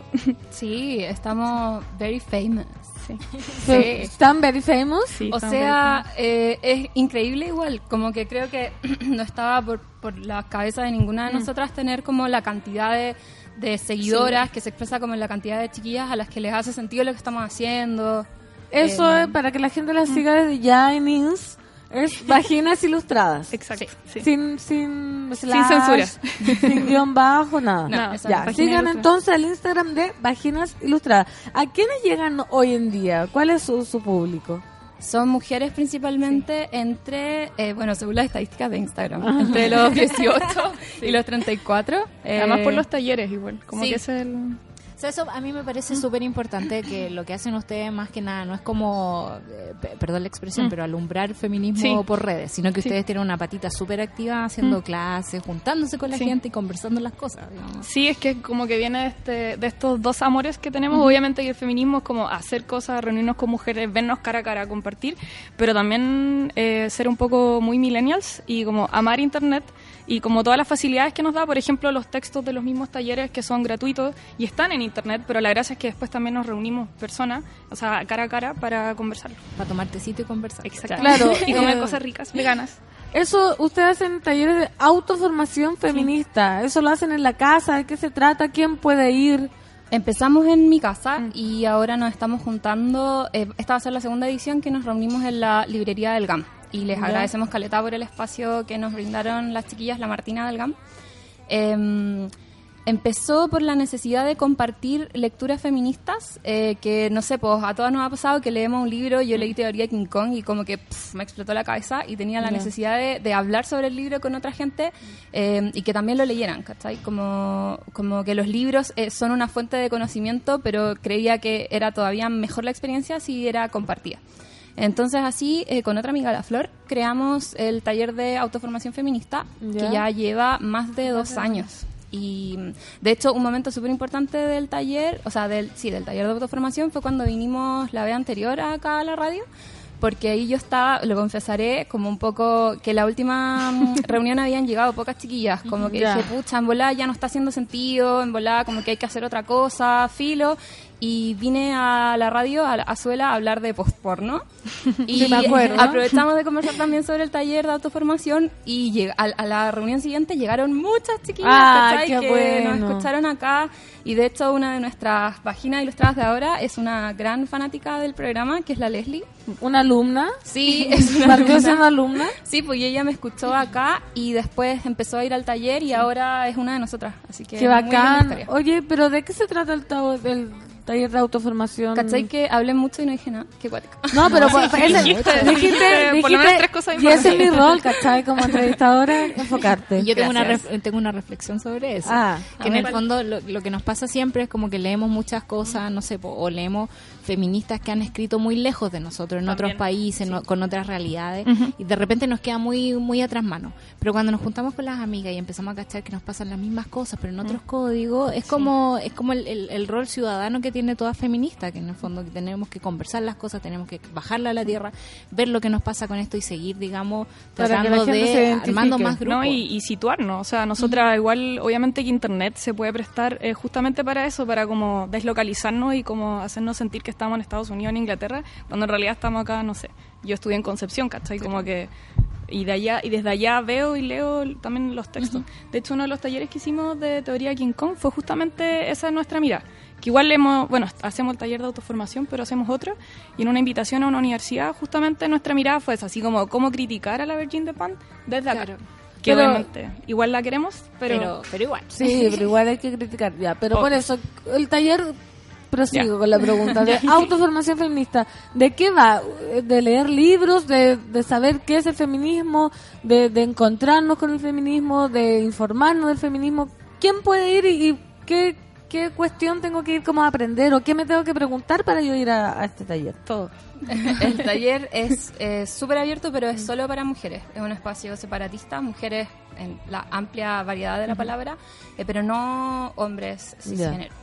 Em, lo que hacemos es que escogemos un libro entre todas, eh, una vez al mes. El único libro que fue escogido solo por mí fue el primero, eh, pero después la decisión es colectiva. Entonces llegamos, eh, que por lo general es la primera semana del mes, y nos juntamos a conversar sobre ese libro.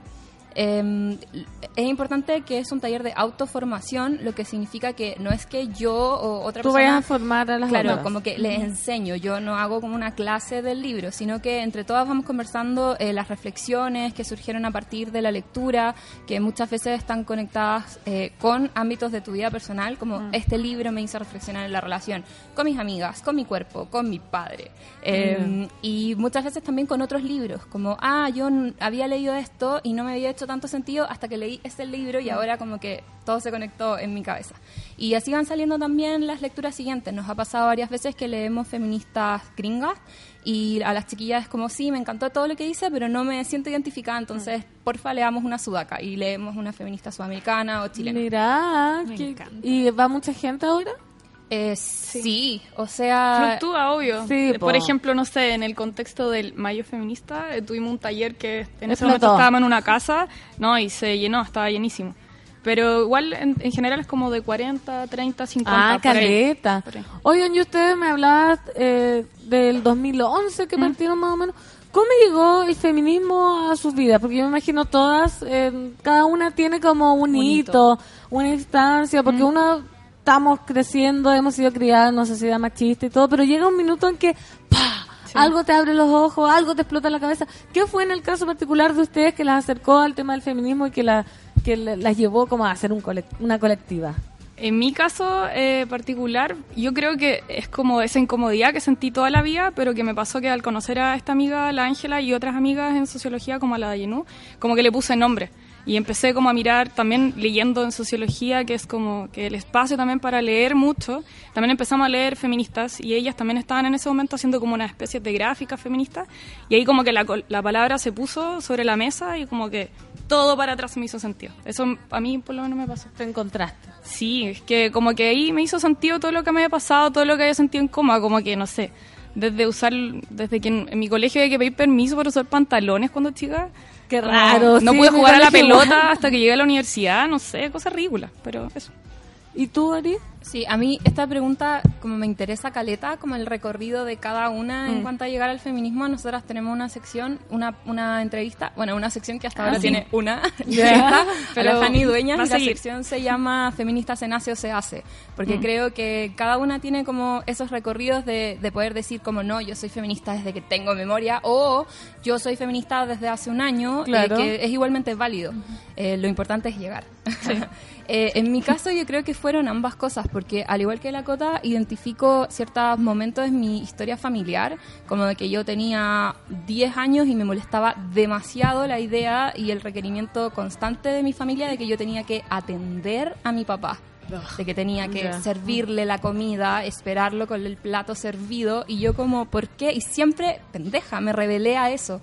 Y mm, me decían cosas como mi abuela, ¿cómo vas a atender a tu marido si no atiendes a tu padre? Y yo como, "Mm, pretendo casarme con alguien que tenga manos, así que no voy a tener este problema, abuela. Claro. Eh, entonces podría decir que eso, aunque era muy intuitivo, me hace feminista desde muy chica. Eh, y ahora la parte como más teórica, diría que me demoré un rato en, en como encontrar teoría feminista y empezar el, el camino que fue a través de la lectura. Tal vez cuando estaba en la universidad.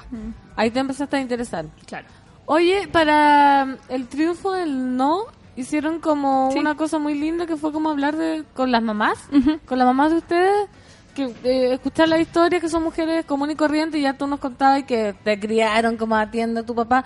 ¿Cómo es reflexionar con las mamás del feminismo? Sobre todo que, que son una generación totalmente distinta, no sé cómo serán las de ustedes si ahora hoy las cabras locas, mira lo que están haciendo o ya las entienden. ¿Cómo es eh, acercarse a las madres del, con el feminismo? O sea, para mí ha sido un proceso súper lindo de amistad y de relación con mi mamá, siendo que mi mamá es de esas mamás como, yo no soy tu amiga, soy tu mamá. Pero en realidad es como mi mamá muy amiga, como que no lo quiere reconocer, pero no importa. Y nada, ha sido como un proceso intenso también de escucharla y de ir conversando. Obvio que al principio ella era como, estáis loca, pero siempre me encontré un poco loca, entonces como que tampoco era tan sorpresa. También la locura es un espacio de protección. Sí, como que también. nos deja hacer muchas cosas. Sí, po, sí, entonces al principio era como desde la lejanía, pero ahora no. Eh, eh, De hecho, justo el otro día, a raíz de que estábamos leyendo Contra los Hijos en el taller, eh, surgió esta duda también, así como qué pasaba con nuestras relaciones con las mamás, porque el libro a muchas le había provocado como la, la reflexión sobre cuál era la relación que tenían con su mamá y las cosas que su mamá se habían tenido que hacer cargo y que ellas como que incluso insertas dentro de la comunidad feminista o leyendo feminismo no se habían dado cuenta como decisiones prácticas que habían tenido que tomar sus madres. Y en, y- y en ese sentido siento que mi mamá está como, no sé, es como muy compañera. El otro día, de Te hecho- apañan esto. Sí, no, y la última vez que viajé, mi mamá vivía en Temuco, la última vez que viajé como que de hecho estuvimos harto rato conversando sobre el tema de decirle su nombre, que también salió ese día en el taller, pues yo les decía a las chiquillas, sí, con mi mamá he hablado eso, como me dice, yo me llamo Mónica, y es Mónica, Mónica. Ay, ¿no, le- no le decís mamá? Sí, igual le digo mamá, pero ella, por ejemplo, ese día como que me decía, imagínate, yo viajo como, no sé, cada tres, cuatro meses, entonces la última vez que viajé, no sé qué dije, algo habré dicho, algo leí, entonces cuando volví se sienta y me dice así como, tú siempre me has dicho Mónica, y Mónica es mi nombre, y yo no, yo no soy mamá, soy Mónica. Y como Ah, que, además, todo en este proceso que está viviendo mi, mi- como mi papá y mi mamá, de que nosotras nos fuimos de la casa, ¿cachai? Entonces igual ahí hay un ejercicio de las edades y de, la De las hacerse- de generaciones. criar, que es brigio. Es, es- es heavy también eh, como la, la categoría, digamos, Sí, como po. te asignan una categoría y hasta ahí nomás Y llegaste. es- Claro, eres la mamá. Claro. Sí, po. O también existe la hija, pues, por las funciones También de la hija. hija, Sí. del hacerse cargo, Claro, del no contarle cuidar, ciertas cosas. claro. Mi mamá no va a entender esto. Sí, O sea, igual ha sido súper rápido también, que, que es lo, lo bonito que me parece de, de que las mujeres nos juntemos, es que la realidad cambia rápidamente. Sí, eso es como muy que verdad. uno se encuentra sola en un rato Mm. leyendo un libro y de repente estás con tus amigas leyendo y ves cómo las cosas cambian a tu alrededor, Mm. como que no se necesitan, bueno, sí, se necesitan Sí. grandes cambios de estado y ese tipo de cosas, pero Sí. también como ciudadanos podemos Mm. hacer mucho más. Sí, el- Totalmente en de acuerdo. De hecho, así fue conocer a Laura.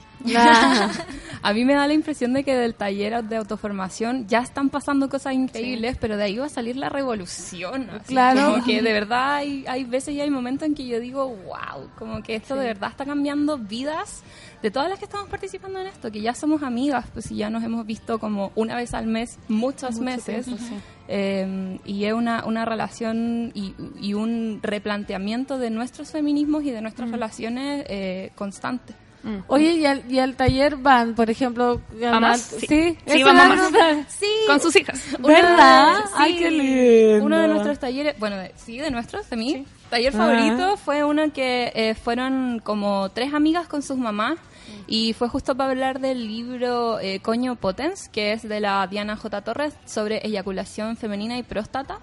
Eh, y las chiquillas llevaron a sus mamás y tuvimos una No. conversación demasiado interesante sobre orgasmo, sobre sexo, sobre placer, sobre ¿Y la mamá porno. cómo, cómo se hallaban o no? No, en la, ¿Tan en la incómoda? suya. No, para nada. Y de hecho fue como súper lindo. Yo creo que las chiquillas.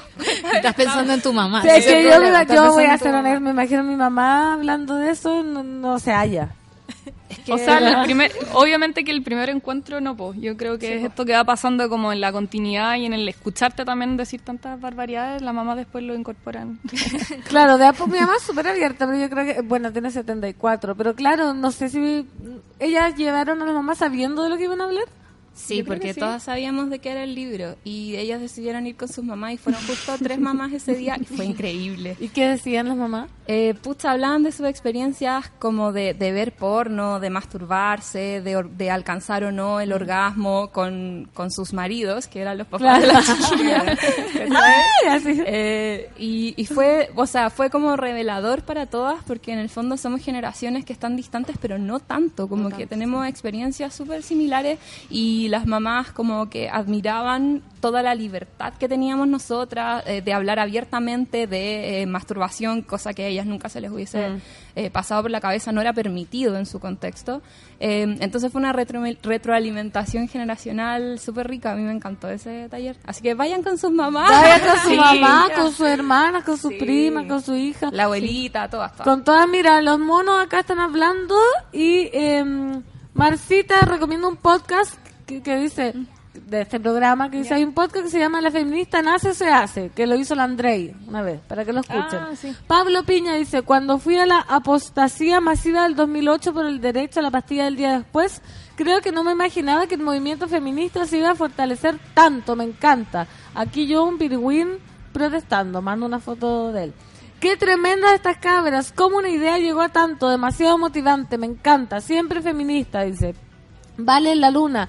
Me pasó parecido que la amiga. Cuando pequeña no entendía por qué al papá había que hacerle casi que reverencias, servirle, atenderlo. Yo reclamaba, les decía que tenía sus manos buenas igual que yo, que él también se podía parar y servir. Que heavy que muchas pasaron. Y a cualquier hombre en tu casa, pues, a mí Sí. me pasaba con mi primo, que O los fondo a él amigos lo chicos. dejaban estudiar y yo tenía que ir a hacer Sí. el desayuno. pues, Exactamente. O cuando uno invitaba a los amigos del colegio, como que uno tenía que ser Sírvale, sírvale, a su amigo. sírvale. Sírvale el tecito a su amigo, ofrézcale pancito. Y es como, ¿por qué? Gabriela Paz, viva los grupos de mujeres que buscan la reflexión. Por eso les pido ayuda para difundir el grupo de voces femeninas. Queremos seguir creciendo y compartiendo de las experiencias de cada una. Vagina ilustrada, dice acá. Vamos a hacerle un retweet. Gloria dice, me gusta la vida de las chicas en Instagram. Hacemos feminismo sudaca en la calle y en el internet. Eso del internet, ¿cómo lo han visto ustedes? Como, Además de ser la mansa herramienta, digamos. claro, se, se puede, ven que llegan más, les sirve como promoción o realmente se pueden hacer cambios ahora por internet? O Heavy, sea, sí, como creo. la herramienta por sí sola, obvio que no. Pero sí es una plataforma de difusión y de convocar y hacer otras cosas. Nosotros igual ahora estamos en un proceso de sentirnos más seguras también en Internet y nos estamos haciendo cargo de eso. Porque también, obviamente que el Internet es un espacio abierto Sí. y libre, pero hay alguien que está vigilando y como entregándonos también esas posibilidades, entonces hay que estar alertas y atentas. Sobre todo en el contexto que está, estamos viviendo, sobre todo acá en Latinoamérica que se vienen puros gobiernos de derecha, estamos en un gobierno de derecha, entonces hay que estar cuidadosas. Y les ha tocado mucha mala onda en la red. Así como de vuelta. Cuenta la historia del, del niño. Ah, lo que pasa es que por el chat de Facebook de Vagina Ilustrada nos escriben constantemente hombres, pero son casi puros niños chicos y nos dicen como, mándame foto de tu vagina o No. ilústrame la vagina. Oh.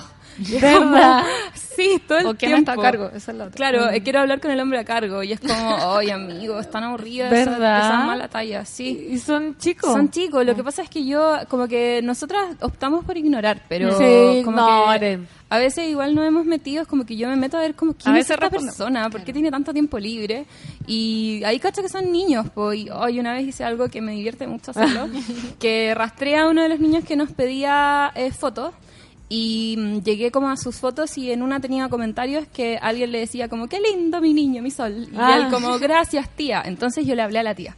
Y le dije No. como, le mandé un pantallazo y le dije como, hola eh, señora, su sobrino Juan eh, se puso en contacto con nosotras, nos está pidiendo contenido como para adultos y él tiene 13 años, por favor hable con sus padres. Y la señora me respondió como, muchas gracias, voy a hablar con él en familia. Así que, jaja, Juan. Sí, me encima su nombre era como muy raro. Sí, tendrás una conversación incómoda. Mira de quién te burlaste, Juan. Pero Sí. que entrete igual, o sea, siento que es como, eh, siempre estamos hablando aquí que nos cuesta entender un poco el mundo, que está tan malo, que está tan terrible, que como que no vemos esperanza en ninguna parte, pero con una simple acción como hablar. O sea, tú hablaste con la tía, en este caso igual, así, eh, bien, pero pudiste hacer un, un cambio, pudiste hacer algo que ya te deja el día un poco más liviano para ti. Sí, O sea, obvio, un granito de arena. Obvio. Oigan, chiquillas, y, y respecto al Chile de hoy, como que ya hemos visto todo, por ejemplo, ya en Argentina, la, la, la marea verde. ¿Qué, ¿Cuál creen que es el desafío, próximo desafío feminista en Chile, lo- la gran batalla que se viene? ¿Cómo lo ven ustedes, ya que están como tan adentro de esto? Pero decir un desafío, Claro, o sea, yo creo como como que está... La gran la lucha que se viene. Eh, yo creo que em, avanzar en el tema de, de la despenalización como total del aborto eh, y también defender lo que se tiene. Como que eh, puede parecer poco para muchas de nosotras eh, la ley de aborto en tres causales, pero es algo que no teníamos y hay que defenderlo, como que no se puede retroceder, o sea, ahora mismo vemos sería como terrible una eso. ofensiva del gobierno para intentar que sea impracticable la ley, Mm. eh, con la objeción de conciencia institucional y los muchos lugares de Chile en los que las chiquillas no tienen ningún lugar para hacerse un aborto legal. Eh, y bueno, defender eso y continuar con, con la lucha por el aborto y por el reconocimiento del derecho que tenemos de nuestros cuerpos. Yo creo que esa es una lucha súper importante en Chile. Eh, pero particularmente también me interesa avanzar en los temas de que mm, la violencia en el pololeo también sea incluida en la ley de femicidio, que eso no ocurre hasta ahora, y mm, avanzar también como en la, la lucha por la no violencia contra la mujer. Eh, como, no sé, me, me aterra un poco sentir que estamos tan desprotegidas. eh, que la, la ley no hace nada cuando somos víctimas de violencia física o sexual. Entonces, pucha, creo que va por ahí, con defender lo que ya tenemos y seguir avanzando. Como que el Perfecto. sentido común se haga ley, digamos. Lo que hemos hablado Claro. en la mañana. Sí. Oye, y en Páginas Ilustradas, ¿qué, ¿cuáles son la- los próximos pasos, los próximos talleres? ¿Qué tienen en mente? Tenemos en mente muchas cosas. Como, Cuéntenos, ¿Me cuéntenos. la fecha exacta? Del Es próximo taller de el martes 5 ¿Ya? de diciembre o 4 o Voy a 5. revisar. Nunca puedo ir, tengo clases. Pero ahí el, ustedes- martes cuatro- el próximo martes 4 de diciembre tenemos el próximo taller de Ya, ¿y cómo la gente se inscribe? ¿A través de INS? No se inscriben. Nuestros talleres, como decía Lauri, son abiertos. Eso sí, obvio que el espacio es como chiquitito, pero no tanto. Entre más temprano lleguen, más cómodas están. Hay que llegar Claro, con el como- libro leído. Eh, la idea Esa es llegar con el texto leído, obvio, que es como el dar el puntapié inicial. Obviamente que la conversación también eh, comienza desde ahí, pero también muchas veces yo creo que, como no sé, el 50% de las chicas que llegan se lo ha leído y las otras no. Y la idea es que también en esa conversación una vaya como retroalimentándose. Como que no. ¿Y los no- textos están disponibles? los como- textos siempre los subimos al evento, que los tenemos en nuestro sitio web, que es Ya. paginailustradas.com. Y también en el evento de Facebook normal, que uno le pone asistiré y después no llega. Ah, sí, típico eso. Oigan, chiquillas, muchas gracias. Entonces, ¿algún aviso aparte del taller que quieran dar? Sí. Dar sus redes, Vamos- sus, sus cosas. Vamos a sacar una, eh, una línea especial para nuestro sitio web para potenciarlo, para que no solo nosotras estemos escribiendo y llenándolo de, de- de cosas feministas. Lo vamos a abrir, entonces vamos a sacar hoy día, supuestamente vamos a subir eso, que es una vagina ilustrada invitada. La idea es que las chiquillas que tengan investigaciones o que tengan otro tipo de artículos y que necesiten un espacio donde difundirlo, vamos a tener el sitio web Ay, abierto para eso. fantástico. Mira Sí. cómo vamos creciendo. Páginas invitadas y que nos sigan por nuestro sitio, flamante sitio web paginasilustradas.com y nuestras redes sociales Instagram Páginas Ilustradas, eh, Facebook es B Ilustradas o Página Ilustradas. Pero igual por vagina ilustrada. Sí, no me encuentran, van a no me llegar. encuentran. Vagina Ilustrada, entonces muchas gracias, cabras, por la Gracias. información. Invitamos a todas a que la sigan en las plataformas, asistan a los talleres y la felicito por seguir haciendo este activismo que tanta falta hace ahora en Chile. Vámonos con canción, son las 10 con 35. Esto es Kelly's Trick Me en este café con nata de día miércoles.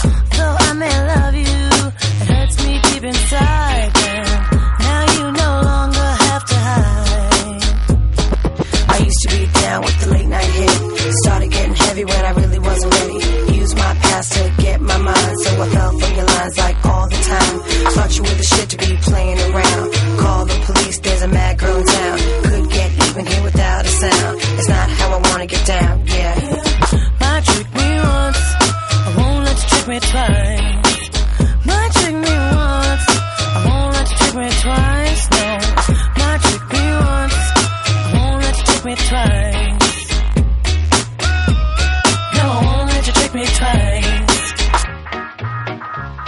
No, I won't let you trick me twice. Well, I pay my dues for all that I've done.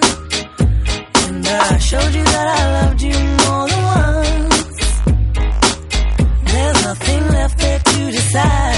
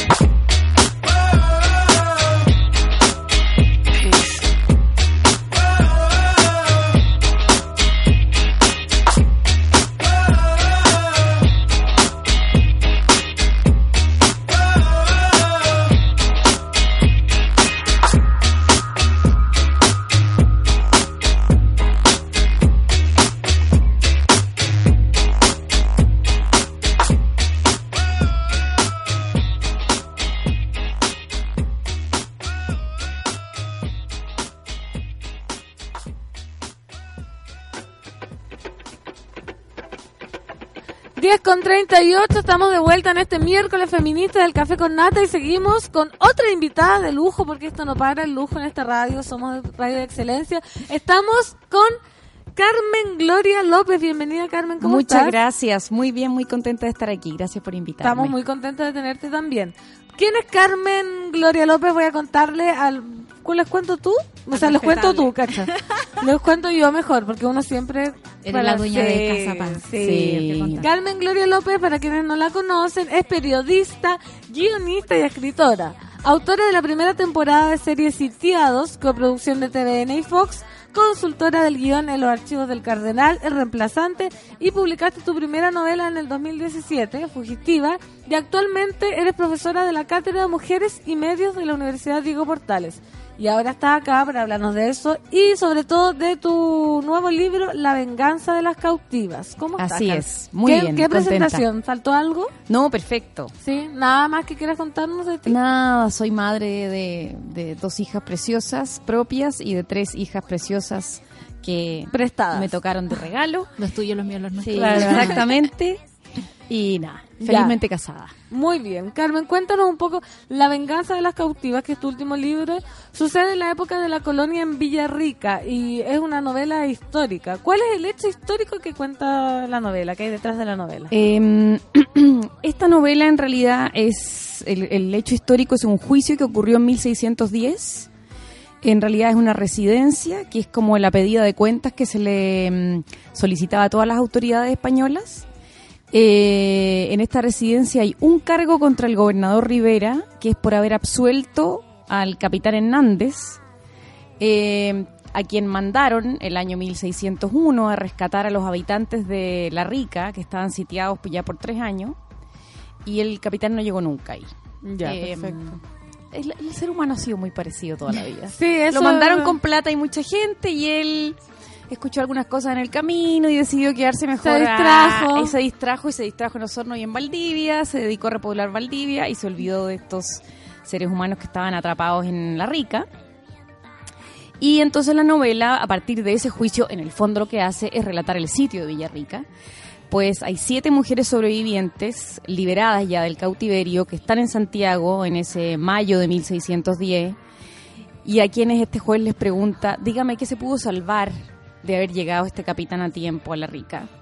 Lo que es mi excusa narrativa para que ellas cuenten dentro de este juicio lo que fueron esos tres años de sitio, donde ellas fueron cautivas de sus propios compatriotas mucho antes de ser cautivas de el que se suponía el enemigo, que era el mapuche.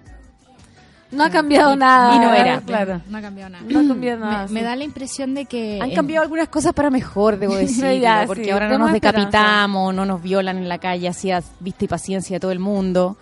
No sé Eh, tanto, ¿ah? Sin que sea un delito, pero igual claro. igual sí, no, Sí, sigue pasando, pero por lo menos tenemos Hay un poquito más de conciencia De de que eso malo. podemos ir a acusarlo a algún lado y, y que está muy malo y que necesitamos eh, superar esas cosas. Pero en ese tiempo no había ni siquiera esa conciencia. Y estas siete mujeres, un poco creo que la- las estoy vengando de puro contar su historia y de puro contar lo que imagino que quisieron decir y nadie escuchó. Eh, y por lo tanto cada persona que lee el libro las va vengando un poquito. Ay, también. Qué bonito bueno. hacer memoria de eso. Me, me- me da la impresión de que hay como una especie de revival de, de la novela histórica en Chile como en los últimos 10 años. Y me pasa que he visto muchas novelas históricas de hombres eh, que hablan de la guerra, ¿no? Son como la vida de Prat, la vida del Huáscar, no sé. un montón Sí, de el cosas. veterano de las tres guerras Eh, claro, y sí. siento que eh, uno no podría poner las novelas escritas por mujeres en la misma categoría. Y solo por el hecho de que se rescata mucha, eh, mucha voz de mujeres. Y siento que hay como una intención mayor ahí de poner una historia que nunca fue escrita. O sea, la historia siempre nos ha excluido. Eh, en esto que tú dices, así como que estás vengando un poco a, a Sí. ellas en, el, en, el- en cada lectura, digamos. Eh, ¿Te parece que es como muy, muy, muy, muy, muy necesario seguir haciendo esto, seguir contando esta historia, seguir contando también como, como una microhistoria, como las cosas que nos pasan, no los grandes hechos ni, digamos, la, la crónica de lo del, de- del día a día, de lo que pasa ahí, sino como las cosas que nos pasan, la injusticia que nos está Y desde la voz desde- femenina, porque Sí. eh, siempre se habla de la voz masculina de los, de los conflictos históricos. Claro. Exactamente, yo creo que eh, eh, eh, estoy de acuerdo contigo, hay un hay una fuerte eh, mm, eh, no sé, como tendencia de nuevo, yo creo que de las nuevas generaciones y también porque tuvimos una historia chilena demasiado militarizada, demasiado sesgada durante la dictadura. Entonces creo que también hay como un revival de montones de cosas que no hablamos en esa época, que son los otros lados de la cara. Eh, hay unas ganas de saber de dónde venimos, qué somos. Eh, creo que la televisión nuestra abandonó un poco también esa beta y que la tuvo un rato para el, bicentenario. Y siento que ahí como que empezamos de nuevo como eh, a partir de- de- del bicentenario de alguna manera como a revisar y a ver qué somos toda nuestra etapa de la dictadura, pero también más atrás, ¿no es cierto? El rol que ha hecho Jorge Baradit con sus novelas. Y para hablar, rescatar las voces femeninas, eh, hay, hay poco. O sea, está Mestiza de Patricia Cerda y por supuesto hay otras así, en La Patria Cristal de Elizabeth Suercaso también hay personajes femeninos, pero yo quise centrarme en mujeres porque de verdad sentí que el equi- desequilibrio informativo respecto a nosotras es impactante. Uno mira, yo de hecho cuando empecé a escribir esta novela que dije voy a... Del sitio de Villarrica, que eran 500 habitantes, sobrevivieron solo 26 personas. De esas 26 personas, la mayoría eran mujeres. Eh, de, de- de los que lograron ser liberados después del cautiverio, estas son, están estas seis mujeres reales que yo tengo en el libro, más un una personaje que solamente que inventé como nombre, eh, pero está basado en, en criadas que yo sé que existían españolas en, en La Rica. Me llamó mucho la atención que no podía encontrar nada de su biografía y de su vida. Eso te iba a- desapareció. te Desaparecieron. Entonces yo dije, yo quiero escribir de verdad lo que pasó con María Cortés y lo que pasó con María Plasencia, lo que pasó con Lorenza de- y lo único que encuentra es con quién estaban casadas, de quién fueron madres, si es que tuvieron hijos hombres, si tampoco aparecen. Eh, y, y, y era comp- siempre acompañantes, ¿no? Viuda, señora de, Señora de. hija de.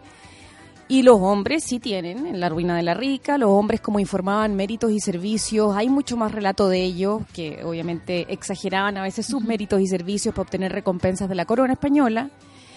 Y ellas no, no estaban nombradas por ellos de repente como una persona muy importante en La Rica, es María Cortés de Rueda, que en parte, aunque está una novela coral, ella tiene un rol preponderante en mi historia. Logró salvar a, a casi todas las mujeres de su familia eh, eh, y me llamó mucho la atención eso. Pero también pensé, esta eh, gesta heroica, entre comillas heroica, ¿no? De Rodrigo de Bastidas, donde él resistió durante tres años. Y yo digo, ¿qué gesta heroica, señores? ¿Qué es esto? Habían 500 habitantes y salieron 26, de los cuales solo un niño de 12. Se murieron, las madres perdieron a todos sus hijos. Uno de mis personajes perdió a ocho durante el sitio. Y nosotros le tenemos un puente a nombre de este señor. Entonces como que me puse a pensar en, en, en qué haríamos nosotras eh, si viéramos que se nos van muriendo los hijos, que de ocho te quedan cuatro. Estas mujeres deben haber estado clamándole a este señor, rindámonos ya. Es que nos están rodeando 10.000 eh, fuerzas. En ese tiempo no existía el, concepto del pueblo mapuche, ¿no? Pero acá están ya los boroanos, los puelches, los purenes, que eran unos portentosos guerreros invencibles. Y nosotros estamos aquí y ya nos tienen encerrados. Y los otros se sentaban alrededor, 7.000 eh, soldados mapuches se sentaban alrededor a mirar para adentro. A estos gallos que ya tenían prisioneros, ya los tenían prisioneros hace tres años. ¿Y aquí iban a hacer? Ni siquiera los atacaban casi al final. Entonces, la tosudez de algunos de estos hombres, estoy segura que no las escucharon porque encontraron que ya no tenían, no tenían nada que comentar al respecto. Eh, nada. Y hablamos acá siempre... Esa, con- esta es la venganza. Eh, Me enoja sobre- solo pensarlo de nuevo. Sí, da para enojarse, Sí. por supuesto, porque desde el- que leemos las noticias en la mañana nosotros acá nos damos cuenta Estamos que enojados. estamos muy enojados y estamos como subsidiando un, ju- un jueguito de soldados, ¿no? Es como que esta gente se las da de héroes, pero es capaz de matar a esta cantidad de gente y siguen siendo, digamos, eh, puentes nombrados en su honor. Eh, me- me- es súper loco que esa sea la historia en la que nos fijamos. Y por lo mismo creo que eh, cuando tú armas esta novela, me imagino que cuando uno arma una novela histórica no debe ser como sentarse a escribir cualquier historia, ¿no? Es como que necesita mucho trabajo de, de archivo, de ir a bibliotecas, de buscar estas historias que no existen, de dar cuenta de que no existen. Eh, ¿Cuáles fueron como tus recursos? ¿Dónde llegaste? ¿Qué, qué hiciste cuando no te encontraste con nada? ¿Cómo rellenaste Cuando no había eso? biografía, ¿dónde la encontraste? ¿De dónde sacaste la, la Bueno, aquí eh, por eso es novela histórica. Claro. Eh, y esto Ajá. no es un, claro, no es un libro histórico. Eh, yo no soy historiadora y nunca he sido experta en historia, pero gran parte de esta investi- investigación yo la tenía hecha por sitiados. Eh, me había eh, basado harto en un libro de Juan Guillermo González, que es poco conocido, que se llama Villarrica Historia Inédita. Pero ahora para escribir el libro me fui más a las fuentes directas. Hice un Ya. trabajo como debemos hacer los periodistas, de ir a la fuente. Entonces miré su cita y fui tras cada una de esas citas que me llevó a eh, La Ruina de la Rica y todo el testimonio de Juan de Maluenda, que es el nieto de, de la mujer que le conté, de María Cortés, y él habla un poco de la, de la Rica. Eh, también fui a Puren Indómito, al Cautiverio Feliz, a la Araucana. Y me di cuenta de otra cosa, que yo sé que es a lo mejor políticamente incorrecto decirlo, pero que gran parte de lo que nosotros conocemos de historia de esta época, eh, de, de 1600 estoy hablando, eh, es bastante, y un personaje mío lo dice en la novela, es cuestión de fe. O sea, aquí sabemos ahora con el tiempo que varias de las cosas que se dicen en Puren Indómito, ay, ¿cómo decirlo? Eh, son exageraciones. Aquí los, lo- los cronistas de la época exageraban muchas cosas para obtener recursos y refuerzos. Costaba mucho que llegara refuerzo militar a Chile, mucho más que llegaran al sur, porque había menos oro que en el norte, menos riqueza. eh, y, nadie quería meterse en este lugar que era tan peludo, ya tenía fama el, el mundo del bio, del Biobío al sur de ser bastante indomable, ¿no es cierto?, sus habitantes originales. Eh, entonces, eh, contábamos esta historia y uno las lee y uno dice, ya, ok, yo ficcioné un montón de cosas en La venganza de las cautivas, me imaginé lo que estas mujeres habrían dicho, me imaginé lo que dirían. Pero probablemente es bastante cercano. Claro, pero, pero a lo mejor es tan cercano como Purén Indómito. o sea, me refiero que con el tiempo no, no, nosotros también a lo mejor leímos una cosa que, que este poeta, bastante de lo cual a lo mejor noveló, porque de hecho uno estudia Purén Indómito y él está en distintas partes al mismo tiempo. Entonces, yo estas mujeres me habría gustado tener más datos de ellos concretos. Eh, puse todos los que encontré, como les digo, hay poco. También estudié un poco la época, entonces aunque no fueran cosas que les pasaron precisamente a ella, eran cosas que nos pasaban Que a las pasaban, mujeres claro. en esa época, eran sentimientos que teníamos varias mujeres en esa época. Eh, entonces, así un poco lo fui armando. Lo único que sabemos de este juicio es la sentencia final, la decisión final que toma el juez respecto al cargo 21. Eh, no sabemos cómo investigó, pero yo imagino que si tenía a estas mujeres eh, ya liberadas alrededor de Santiago, las habrá entrevistado. Sé que ese es un acto muy optimista. Claro, sí, la verdad. Ojalá Yo la soy, eh, como Sí, optimista pensar ojalá un tipo de- Oye, eh, Carmen Gloria, tú, la primera novela que escribiste, también la protagonista fue una mujer. Sí. Ahora son mujeres y eres directora de Mujeres y, y Medios en la... No, no soy directora, soy una de las profesoras Ah, de la profesora. cátedra. Sí. Esta pregunta va como a eso, a la, a la académica que hay en ti. ¿Sientes ahora que la ola de feminismo ha influido en cómo los medios tratan temas como de las mujeres, por ejemplo, la cuarta que eliminó las portadas con los fotos de las mujeres, o la Radio Futuro eliminó la sección Les falta rock. ¿Siente que el feminismo ha influido en los medios ahora? O puede ser también una cosa cosmética. Claro, yo creo, eh, yo creo que estamos muy encima para saber si es solo moda o si de verdad es mayor educación respecto al tema. Eh, yo cuando estuve en TVN trajimos a un par de organizaciones que trabajan en temas de género, no solo para el tema mujer, sino que para tratar cómo se habla de, por ejemplo, la violencia intrafamiliar en los medios, cómo se habla de la violencia contra la mujer, qué cosas se dicen, qué cosas no se dicen. Yo creo que ahí todavía hay un montón que avanzar, todavía de repente la mató por celos y esos títulos Claro. feroces Que siguen. eh, que siguen. Entonces, yo siento que en la parte más profunda hemos avanzado un poco, pa- para no negar. En términos históricos hemos avanzado mucho, pero yo creo que todavía hay un desconocimiento cultural. Creo que las mismas mujeres que nos declaramos feministas, eh, yo me he puesto a estudiar más, he vuelto a leer el segundo sexo, eh, he vuelto a leer a muchas abogadas feministas. Yo creo que es súper importante llenarnos como de contenido, entender bueno, lo que bien. siempre decimos. Sí, yo recomiendo el libro de Roberto Suazo, Víboras, putas, brujas. Que vino para acá. Que vino para acá Sí, también, sí. Eh, es un muy buen libro y por lo menos yo como que personalmente estoy muy preocupada de, de llenarme de como contenido. Yo creo que lo peor que nos pasó en una época en que tuvimos una- un receso feminista es que muchas mujeres creyeron que esta lucha ya estaba ganada que por el hecho de tener legalmente derechos eh, de igualdad Estábamos listas. estábamos listas y esta lucha es cultural. Aquí hay cambios culturales que no se han hecho, cambios culturales que nosotras mismas tenemos que hacer, autodeterminación, liberación de nuestras propias trancas. Eh, entonces, nada, creo que hay bastante camino por avanzar, aunque se avanza un poco, sí. Se avanza lento pero seguro. Sí, y los medios son, son muy importantes, ¿eh? son muy importantes porque nos marcan nuestro, ro- nuestro rol en las relaciones amorosas, eh, cómo tenemos que ser, qué el valor de la simpatía en nosotras, cuán dulce tenemos que ser, sin querer uno mismo, como mamá le pide algunas de esas cosas más a las hijas mujeres que a los hijos hombres, ¿no? Que no sean pesadas, o sea, la mamá le dicen que no Sea sean pesadas, a la hija mucha más que lo que le dicen a los hijos hombres, eso. Entonces, nada, creo que todos tenemos como que educarnos y, ten- y- hacernos muy conscientes de este, que este es un orden patriarcal que nos tiene convencidos que lo, que lo cultural es natural. Entonces, lo primero que hay que hacer es pensar, esto no es natural, no es que esta sea mi naturaleza, esto es mi cultura. Sí. ¿Y, y que cuánto hay, digamos, de desde, desde tu novela en adelante? ¿Has visto que, o sea, sí, tenemos ciertas garantías y cosas así, pero en términos culturales, ¿qué nos queda todavía arraigado como, como en los chilenos? De este, de este machismo, digamos, de esta cultura patriarcal que no... Que no- partiste diciendo que no hemos cambiado nada. no, no, no, como que yo siento que, que nos, nos borra, nos va borrando. O sea, cada Sí. intento de, de, de- de aparecer, digamos, nos van borrando. Por eso a mí me parece muy importante que, eh, que también, eh, ponte tú la novela histórica, yo la valoro mucho, independiente de que del trabajo que hay atrás, digamos.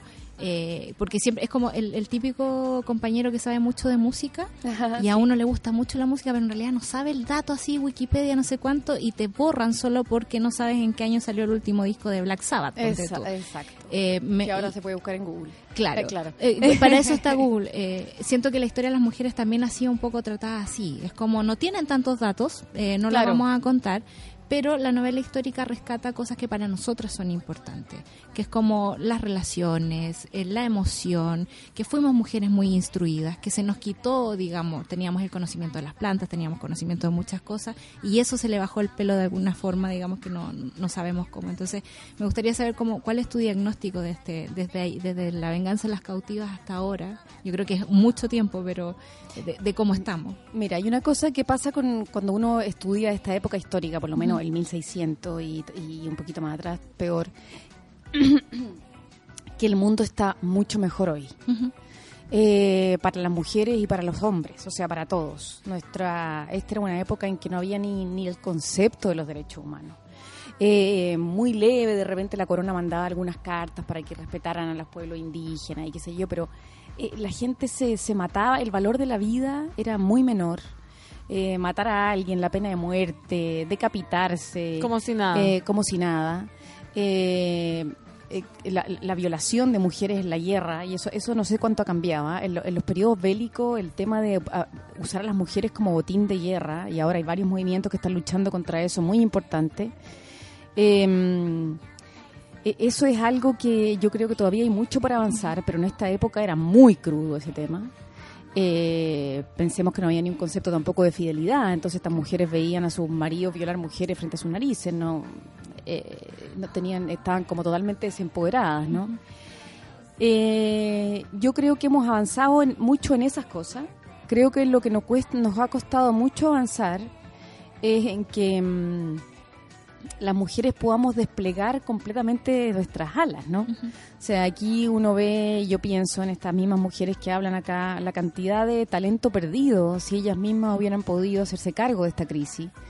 Eh, yo creo que se habría muerto menos gente. Eh, nosotros hemos visto aquí en nuestros terremotos o en nuestras crisis naturales cómo los líderes de esos procesos al final son en general mujeres, que cuando el tema es la supervivencia, la administración de bienes y servicios, eh, la repartición de los recursos, tienen un sentido de comunidad y de administración mucho más fuerte y más efectivo, aparentemente, no sé por qué razón, que los hombres en estas circunstancias, donde al- al- cuando se acaba la fuerza física como motor o como herramienta, parecen por un rato quedarse, y esto también puede ser parte de nuestra educación cultural, quedarse un poquito más sin herramientas, ¿no? Como, ¡ah! y esto, esto debe haber pasado aquí, estos tres años, a los dos años ya no había nada que pelear. Teníamos un ejército sentado, mirando por, por para afuera, diciendo cuándo se van a ir. Y teníamos un montón de mujeres que tienen que haber estado ya, le damos, ¿a quién le repartimos comida hoy día? Este es el que está más Claro. débil, este es el que está más fuerte, junten a los niños aquí, junten a los viejos allá, este lo vamos a tener que dejar ahí nomás porque ya no tiene caso. Aquí, ese trabajo yo me imagino que lo hicieron las mujeres, no los hombres. Y desde siempre. Oye, Carmen, estamos llegando a Carmen Gloria, no sé cómo- al final. Me eh, gusta las dos. Ya. Cuéntanos eh, dónde podemos comprar tu libro, si hay alguna actividad, hay alguna firma, etcétera. Sí, el libro está en todas las mejores librerías del país, como se dice. Eh, tengo una, un evento en el libro show, en, el, en la que leo Forestal, este viernes 23 a las 7 de la tarde. Eh, voy a estar ahí firmando libros y en una entrevista. Eh, también voy a estar en Frutillar. Ay, El- qué lindo. Sí, me encanta en la que leo de Frutillar, que está en el Teatro del Lago. Precioso. Voy a estar firmando libros el sábado, uy, se me olvida, creo que es 15 de diciembre. Eh, y espero estar, estoy tratando de estar también en, el- en el- en algo en Puerto Varas y en Puerto Montt. Eh, y tengo ganas de hacer algo en Villarrica. Así que si me está Ah, escuchando alguien de. Villarrica, por Sí, favor, organicemos algo. En el mismo podemos hacer algo en el sitio donde estaba el fuerte que a- ahí está. Sí. Me gusta que sea muy muy de región todo. Sí, porque por bueno. lo general las actividades se concentran acá en Santiago y es terrible. Uf, terrible, además que esta historia no es de aquí, No, es del sur. Oye, muchas gracias, Carmen Gloria, por venir y contarnos sobre tu libro. Gracias, Solcita. Gracias a los monos por escuchar. Y me voy con una noticia que se aprobó la interpelación al ministro del Interior. Se ¿En acaba de aprobar. Sí. Así que se las tiro, se las dejo. 10 con 59 Gracias. minutos. Gracias por venir. Nos vemos mañana, monos. Nos vamos con Paloma Mami Nuts. Teddy en este café con nata de día miércoles. Adiós.